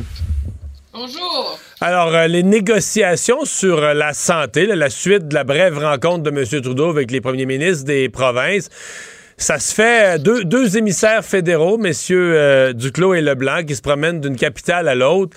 Et euh, ben là, aujourd'hui, ils étaient au Québec, mais ils ont déjà plusieurs provinces de régler. Oui, ils ont déjà signé avec euh, l'Ontario, avec les provinces atlantiques. Et ce qui est intéressant, c'est toute la formulation hein, qu'utilise le fédéral pour projeter l'image que sont stricts et qu'ils achètent le changement. Donc, on dit qu'il reste à négocier le détail des plans d'action sur trois ans qui viendront avec échéancier, imputabilité, etc. Puis là, je lis ça, tu dis, euh, allô, je pensais que l'argent était sans condition. T'as entendu ça, toi aussi? Et c'est ça qui fait qu'on était comme dans un, dans un monde parallèle face aux rencontres à Québec euh, aujourd'hui. Du côté d'Ottawa, on nous parlait d'une rencontre de négociation, M. Duclos avec M. Dubé. Tu on allait vraiment parler de contenu. Puis à Québec, tu sais ce qu'on a fait? On a dit non, non, c'est sans condition votre entente. La seule chose qu'il a à négocier, c'est l'argent. Puis l'argent, ben, ça se négocie avec M. Girard. Alors là, on se retrouve dans un. Imagine la scène, tu sais, as le ministre de la Santé avec son homologue aux affaires intergouvernementales, M. Leblanc, qui se pointe à Québec. Puis là, on dit non, non, c'est le ministère d'à côté, vous allez aux finances. Puis là, on parle de conditions, d'acheter la santé. Puis M. Girard dit non, moi, je veux juste parler euh, le chèque, quand vous me donnez quoi, etc., etc. Mais c'est parce que. C'est là-dedans qu'on est, mais tout le monde va sauver la face. Ouais, mais c'est comme s'il n'y a rien à négocier. Ben, Ottawa continue à prétendre qu'il reste quelque chose à négocier. La, la formule utilisée par M. Duclos, c'est pour conclure une entente, il nous reste à recevoir une lettre reconnaissant une entente de principe avec des échéanciers et des cibles. L'île du Prince-Édouard a fait ça, là. Une lettre, ben, ils vont faire la lettre qu'ils veulent. Mais ils l'ont toutes fait. On s'entend, ils l'ont tous fait. Moi, je pense que ce que Québec va faire, c'est d'envoyer le plan du B dans une enveloppe euh, puis de dire merci, bonsoir, là. Mais. euh, Dire, voici le numéro alors, du c'est un compte. peu, Voici euh, le numéro du compte, faites le dépôt. Oui, mais tout ça, c'est un exercice très, très. euh, je pense que comme le ridicule ne tue pas en politique, là, tu le sais, euh, le but de l'exercice, c'est de continuer à nourrir cette fiction que le gouvernement fédéral euh, aura joué un rôle essentiel dans l'amélioration et la transformation du système de santé en négociant des ententes sérieuses qui vont permettre d'acheter le changement, d'améliorer la qualité des soins, de sauver des vies, a même dit M. Duclos aujourd'hui. Pour vrai, là, euh, moi, je peux te dire, moi, ce que je vois, là, c'est tout le contraire. C'est-à-dire que on devait avoir une des négociations les plus importantes de l'histoire récente du Canada sur le financement des soins de santé. Finalement, il n'y a eu aucune négociation. Il y a eu, de, de la part de Justin Trudeau, le dépôt d'une offre. Ça va être ça le montant. Les provinces se sont retrouvées gros gens comme devant. Bon, ben, C'est mieux que rien. C'est pas assez, mais on va le prendre. C'est très peu, mais on va, on va- on va changer le chèque. Puis là, t'as deux ministres qui font une parade à travers le Canada pour aller chercher un numéro de compte où on dépose l'argent. C'est de même que je comprends ça. Fait que des négociations sur la santé, pour vrai, il n'y en aura jamais eu. là. Non, non, non, non, non, non. Il y a des ententes de principe avec des échéanciers ouais, ouais, et des ouais. cibles là, et de la vraie imputabilité. C'est- Alors, on, on nourrit un film pour faire de la politique puis euh, avoir des slogans pour la prochaine campagne électorale. C'est à peu près ça. Ben, je comprends que le Québec veut pas jouer dans ce film-là. Là. Ben non. Alors, j'ai hâte de voir. Monsieur Dubé a un événement demain matin, donc on a hâte de voir euh, des questions lui seront posées, puis on verra quelle sera euh, sa réponse. Ah, mais moi, j'ai la confirmation là, de l'entourage de Christian Dubé qui n'a pas été mêlé à ça du tout aujourd'hui. La, rép- la réponse de, la réponse de leur côté, c'est le plan Dubé est clair. Il est connu, il est public, puis euh, le fédéral là, donne l'argent pour le financer, puis c'est le ministre des Finances qui s'occupe de ça. Mérite d'être clair. Euh, report de l'âge de la retraite, là, c'était une, euh, une idée qui avait été lancée à la fois. Ben, le porteur de ballon, c'était le ministre des Finances, Éric Girard, mais le document de consultation avec les, les chiffres sur le fait qu'on vit de plus en plus vieux, etc., le fait qu'on voulait améliorer les, les- les- les retraites, les rentes, ça venait de la régie des rentes. Alors, tout ça est mis euh, sur la glace ou aux poubelles? Aux poubelles. Aux poubelles, OK. En tout cas, pour la durée du mandat, là, pense que, je veux dire, c'est une comme opération euh, politique bâclée, là, euh, l'entourage de M. Girard mérite un, un Oscar là, pour celle-là. Là. Dès, dès que tu touches à l'idée de reporter l'âge minimal de la retraite, parce que c'est de ça qu'on parle, c'est l'âge à partir duquel tu peux toucher une régie des rentes euh, diminuée, là, mais de le reporter de 60 à 62 ans. Euh, c'est sûr que ça a un effet paratonnerre. Les gens, en général, ils veulent pas euh, travailler plus longtemps, plus fort. Là. Mais ils veulent avoir des meilleures rentes. et- Mais ils veulent avoir des meilleures Ouais, rentes. L'erreur de M. Girard, premièrement, c'est d'avoir lancé ça en même temps que le débat sur les retraites en France. Ouais, ça, c'est sûr que ça n'a pas aidé. Parce que inévitablement, le parallèle s'est fait. Tu sais, euh, à tort, on s'entend, parce que c'est pas le même débat. En France, on veut reporter l'âge de la retraite parce qu'il manque d'argent dans la caisse pour payer les retraites actuelles, alors qu'au Québec, tout l'argent qu'on en- qu'on envoie dans la régie des rentes, c'est la caisse de dépôt qui l'investit sur les marchés, ça fait des profits, c'est capitalisé, il n'y a pas de problème. Donc, première chose. Deuxième chose, Monsieur Girard a mal expliqué que le but de l'exercice, c'était que les gens aient une meilleure retraite parce que si tu reportes l'âge auquel tu as accès, tu as plus d'argent. Euh, c'est pas des grosses retraites là, qu'on a par la Régie des rentes au Canada. Là, on s'entend, là, tu ne payes pas ton euh, Liberté 55 avec ça. Ça a été mêlé au débat autour du fait de prolonger la présence sur le marché du travail des personnes, des travailleurs âgés. Puis donc, ça s'est tout mélangé. Tout le monde a fait de la politique avec ça, puis ça s'est barré. euh, C'était ouais. insolvable. Peut-être, tu as raison, ça a été mal vendu au départ, mais je retiens quand même qu'il y a un côté, mettons, euh, il y a un côté que ça fait, on est une société pas capable d'avoir des débats matures, là, petit à trois, quatre chiffres, ça- surtout s'il y a le mot travail, là, euh, on est la soci- tu sais, faut toujours quand même se rappeler, je sais que Lucien Bouchard a failli être crucifié pour avoir dit ça, mais on est la société euh, qui prend sa retraite le plus jeune en Amérique du Nord, qui travaille le moins d'heures par semaine, le moins de jours par année. On est la société qui travaille le moins. Il faut pas le dire, mais j'aime ça le dire parce que c'est des chiffres. Puis des chiffres, c'est têtu en maudit, encore plus que moi. Mais euh, il reste que c'est ça quand même, là. De changer un peu les règles du jeu pour bonifier les rentes, faire que peut-être un petit peu plus de gens, même les représentants des PME, qui étaient favorables à la réforme, mais ça, ça compte pas. Ici au Québec, c'est les syndicats qu'on existe, qui, qui existent. Les, les PME, ça n'existe pas. Mais les représentants des PME sont venus dire on serait même d'accord à avoir un accommodement, une règle particulière, une souplesse particulière pour les travailleurs dont le métier physiquement a été exigeant là, durant leur vie, là, de faire une- un accommodement pour les gens qui ont des, qui a une liste de métiers reconnus, là, des métiers physiquement durs, où on comprend qu'à 60 ans, ton corps est plus usé, puis que euh, ta capacité d'en faire une ou deux années de plus, c'est, différent. On Mais- s'est même pas On s'est même pas rendu là, je sais. on n'a pas fait un débat de société sérieux. On a agi comme une société non mature où à euh, travailler un peu plus, on se sauve en courant, on crie. Les partis d'opposition ont dit, il faut pas toucher à ça, alors qu'il n'y avait même pas un groupe qui avait encore parlé. Ça a fait, euh, ça a fait enfantillage pas mal. Mais c'est malheureux parce que je pense que c'est un débat important. Ben, c'est sûr. Je pense que ce serait important d'avoir un débat sur la qualité de la retraite parce que euh, c'est beau prendre ta retraite à 60 ans, mais si tu vis sur 20 000 par année, là, euh, c'est pas le Pérou, là. Puis ça fait pas une belle retraite euh, non hmm. plus, là. Alors, à un moment donné, c'est comme si on veut le beurre, le prix du beurre et tout le hmm. reste avec. Puis moi, je pense que le vrai test, cependant, c'est euh, on peut pas avoir cette discussion là non plus sans avoir vraiment des mesures pour inciter les gens à ce que ça soit payant continuer de travailler. C'est supposé être une mesure qui va être dans le budget qui va être déposé le 21 mars prochain, c'est de cesser de pénaliser les gens qui retirent leur RRQ puis qui tout d'un coup euh, travaillent, je sais pas, 10, 15 heures par semaine. Euh, ça, c'est, je pense que c'est essentiel d'y arriver, mais je pense que tout ça aurait dû être mis dans un tout et mené euh, avec, euh, avec force et cohérence. Mais la réalité, c'est que M. Legault a jamais mis son poids politique non plus derrière ce, ce projet-là. Et, et c'est ce qui fait qu'on ça ressemblait à un ballon d'essai, genre ben vas-y, Éric Girard, essaye, si ça marche, tant mieux, sinon tant pis, on dépense pas une scène de capital politique là-dessus. Merci, Emmanuel.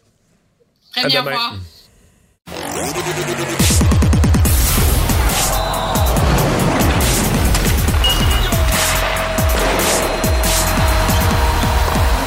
Jean-François Barry, un chroniqueur pas comme les autres. Jean-François. Salut Mario. Euh, l'arrivée de Chantal Maccabé avec le Canadien, c'était l'ère de la transparence, hein? oui, mais au niveau des blessures, si c'est là que tu veux en venir. Non, mais là, je vois, des, collègues, des gens du monde du sport, on dirait que ça devient la risée, l'infirmerie du Canadien. Oui, pas juste parce qu'il y a beaucoup de monde, mais parce qu'on sait pas ce qui se passe, on sait plus, les joueurs sont supposés revenir, ils reviennent pas. À un moment donné, ils reviennent patiner une journée, on n'a plus de bilan, on n'a plus de suivi. Ouais, puis là, c'est comme si tout le monde a décidé que c'était assez chez les journalistes, puis pour vrai, je trouve ça correct. Puis là, tout le monde tous les journalistes qui couvrent le Canadien le mettent sur leurs médias sociaux, le soulèvent comme quoi c'est ridicule. Et le plus récent épisode, c'est celui de Kirby Doc qui euh, a manqué des matchs. Et on a dit que la raison pour laquelle il manquait des matchs, c'était un virus qui n'était pas lié à la COVID. Finalement, c'est une blessure au, au, bas du corps. Donc sa maladie s'est transformée en, blessure. Non, on dit que c'est le, le, fait qu'il allait pas bien était lié à une blessure au bas du corps. Fait que là, il va falloir qu'il y ait un médecin qui vienne me, m'expliquer pourquoi, je sais pas moi. Qui avait mal un genou pour penser que c'était la grippe. Ouais. Mais comment ça se fait, ça? Comment, comment ça se peut qu'il y ait mal de genou, une hanche, un orteil, une cheville, te donne des nausées ou te donne euh, des étourdissements ou un mal de tête ou le nez qui coule? Là, il y a quelque chose qui m'échappe, mais j'ai pas eu tous les microbes dans la vie. Peut-être qu'il y en a un que toi et moi, on n'a pas eu, Mario, puis qui, qui atteint le bas du corps et finalement qui atteint euh, un rime de sinus. Là, ça se peut. Bon. Mais ça disons que, dans une année où il y a beaucoup de blessures, puis on sait jamais trop ce qui se passe, c'est, c'est une grosse couche que tu rajoutes, là.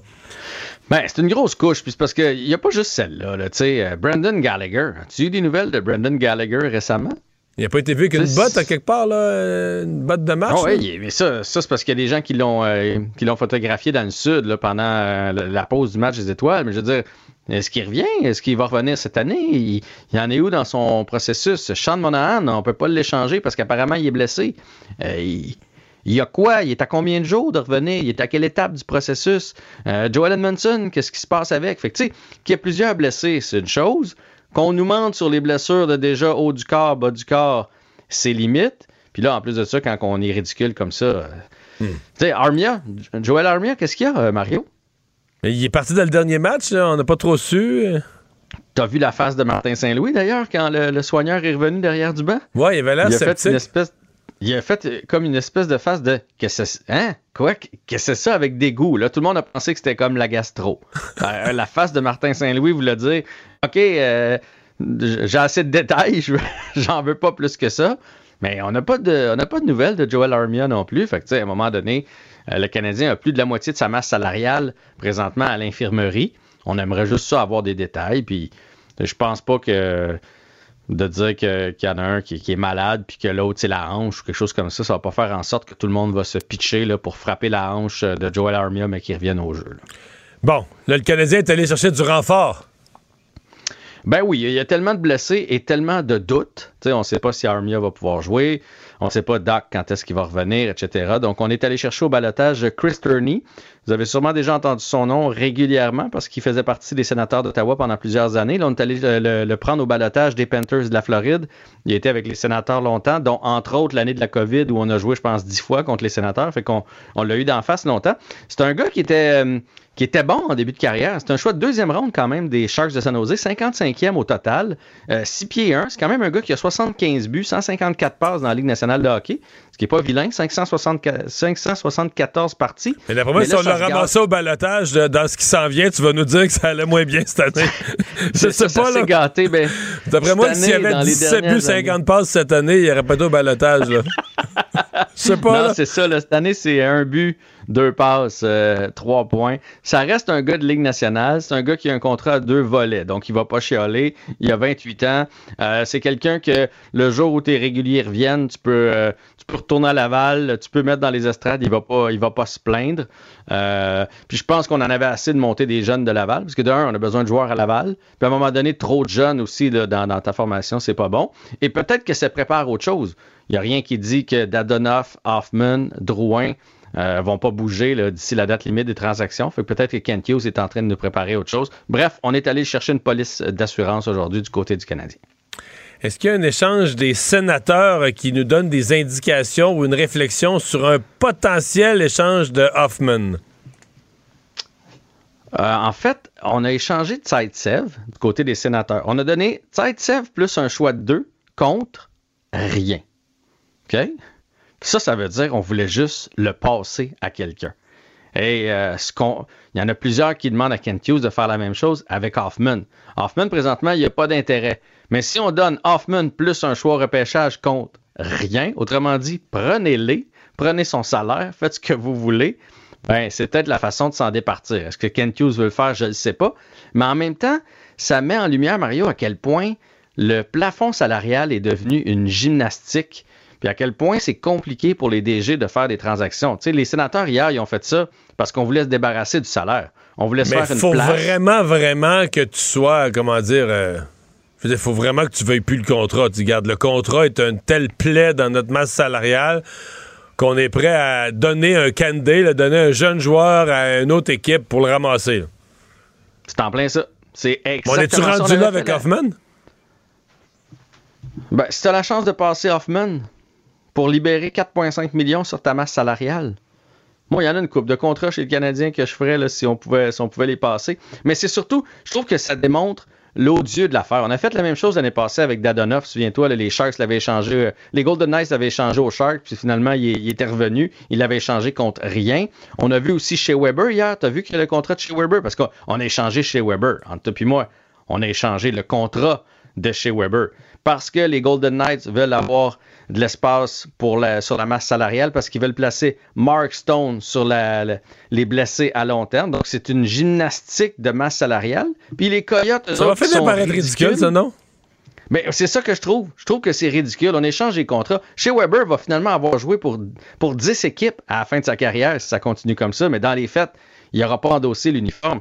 Les, les, les Coyotes, là, ils ont eu Weber, ils ont eu Ossa, ils ont eu Bolden, puis ils ont eu Pronger, euh, qui n'ont jamais joué pour eux. Ils font juste ramasser des contrats parce que les autres ont de la misère à atteindre le plancher salarial. Fait que quand ils ramassent un chez Weber, les autres sont contents de l'avoir. Fait que je trouve que c'est un peu ridicule. Là. Il faudrait mettons. changer cette règle-là dans la Ligue nationale de hockey. On s'échange des contrats des joueurs qui jouent pas. 20 secondes pour parler de tennis.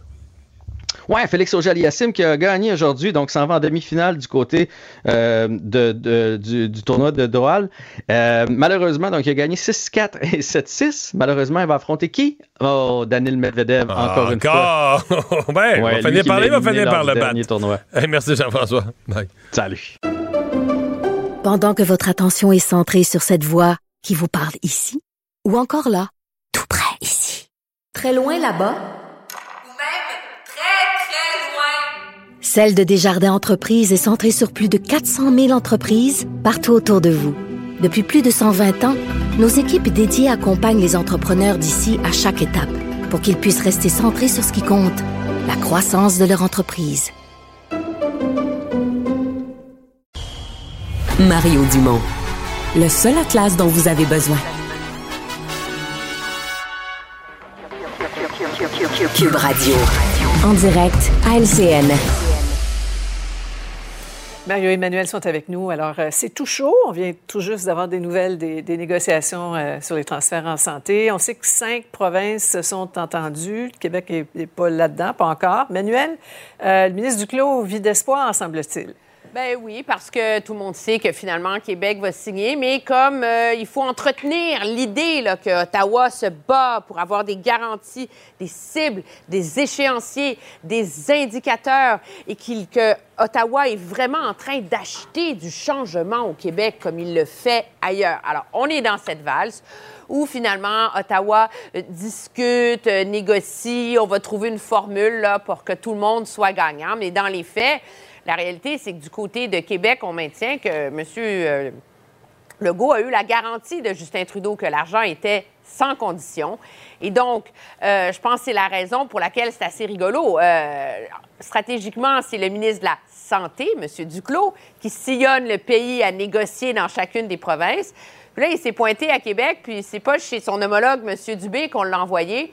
C'est directement chez M. Girard. Girard, Ouais. genre, gars, fais le chèque, là, puis que ça arrête là. Mais Ouais. il faut entretenir le mythe, là. C'est comme un spectacle politique, là. Ah, prenons des raccourcis. Mario, on sait que l'Ontario, notamment, va recevoir dans, dans une enveloppe là, d'entente bilatérale euh, 8,4 milliards euh, sur, euh, sur 10 ans.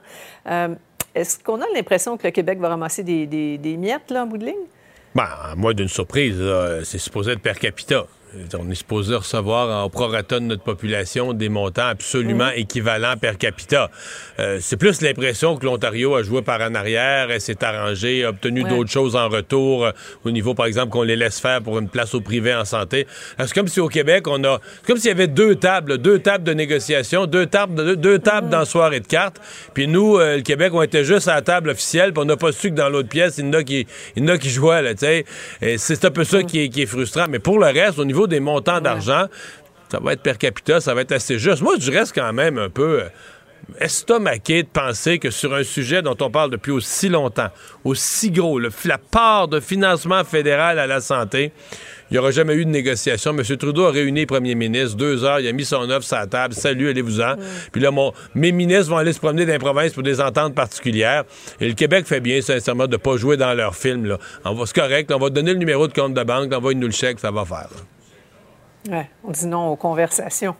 Euh, parlant d'entente, François Legault qui part pour, euh, en fait, qui est arrivé, je pense, à Terre-Neuve là, pour renégocier euh, celle de Churchill Falls, là, qui est plus qu'avantageuse pour le Québec. Emmanuel, il y a- il y, a bien des gens qui se demandent pourquoi maintenant, alors qu'on s'est entendu jusqu'en 2041. Explique-nous Ben, pour ça. deux raisons. De un, comme ne cesse de le répéter M. Legault, ce sera pas facile à renégocier. Pourquoi? Parce que Churchill, euh, les gens à Terre-Neuve, à tort ou à raison, ont le sentiment profond, viscéral et total de s'être fait flouer par le Québec. Et donc, pour ouvrir cette entente-là, ils veulent une forme de compensation. Première chose. Euh, il faut trouver une façon d'accoucher d'une formule qui va être gagnante pour les deux, parce que Québec a besoin de cette énergie-là. là. Il ne faut pas se leurrer. C'est 15% je pense, de, Mhm. de la puissance d'Hydro-Québec. ouais. Alors, on a de besoin, mais en même temps, Terre-Neuve aussi en a besoin parce que c'est nous qui avons les lignes de transport pour sortir l'électricité euh, de là. Alors, moi, je pense que c'est une bonne idée de la part de M. Legault de s'y prendre d'avance parce que sans tension, on est capable de faire ça plus sereinement. Puis surtout, il ne faut pas oublier, M. Legault, il nous parle là, de la possibilité de construire des barrages. Si M. Legault veut avoir cette option-là dans sa poche, il ne peut pas se réveiller dans un an puis dire Ah, on Ouais. a un projet de barrage sur la table. Il faut qu'il y en ait plusieurs, puis qu'on utilise celui qui est le plus valorisé. Puis là-dedans, ben, il y en a un projet de barrage potentiel. Il est du côté de Terre-Neuve, à Gull Island, mais ça prend 12 à 15 ans à construire, donc tu es obligé de t'y prendre longtemps d'avance. C'est ça. Mario, le, le premier ministre qui veut une, une conclusion gagnant-gagnant, Emmanuel le, le rappelle, là, il semble euh, prêt à mettre de l'eau dans son vin. On entendait que M. Furry euh, a mis la table, puis il dit euh, Nous, on est en, en position de force. Là. Ouais, ben c'est-à-dire que présentement, les deux sont un peu en position de force. Par exemple, si on a pu négocier un, contrat aussi avantageux, le Québec, là, dans les années 60, ça a été signé en 69 faut refaire l'histoire. Parce que le Québec avait, Hydro-Québec avait l'expertise, la connaissance de faire des barrages, la capacité de faire la ligne de transmission. Hydro-Québec donnait la garantie, on va acheter toute votre électricité. Il y a une historique. Mais à l'époque, Hydro-Québec disait aussi à Terre-Neuve, écoute bien, là, si tu nous fais pas un prix avantageux, on va s'en faire un. On a des rivières au Québec. On va s'en... Tu sais, on avait le choix de faire ce projet-là ou un autre grand projet au Québec. Et là, on, va se retrouver un peu dans la même situation. François Legault va avoir un certain rapport de force en disant, écoutez, nous, là, on pourrait devenir un partenaire pour un autre grand projet de barrage à Terre-Neuve. Sinon, on va s'en faire un au Québec. C'est beaucoup plus avantageux pour François Legault de négocier maintenant. Parce que quand on dit le gros bout, le petit bout du bâton, la journée que le contrat est fini, en 2041, là, le Québec a plus de bout du bâton du tout. là. On est est culottes aux genoux, on n'a plus de pouvoir, on n'a plus de pouvoir de Ouais. négociation aucun. Et eux vont dire, regarde, tu nous as écœuré pendant 60 ans, tu nous as volé notre électricité, on va se reprendre. Tu veux pas arriver en 2041 dans cette situation de négociation-là, il faut le faire d'avance. Bien. Euh, en terminant, projet de loi C-18 euh, qui vise à, à faire payer les, les géants du Web là, pour le, le contenu des, des médias qu'ils repiquent. Alors, Google là, qui fait des tests pour euh, bloquer ces contenus là, en guise de, de, de riposte. Une bataille de gros sous qui s'annonce, Emmanuel. Oui, bataille de report de force aussi. Moi, je pense que le problème pour le Canada, le Canada s'est embarqué dans cette formule-là où on force les géants du Web à négocier avec les salles de nouvelles parce que c'est la formule qui a fonctionné et qui fonctionne bien en Australie.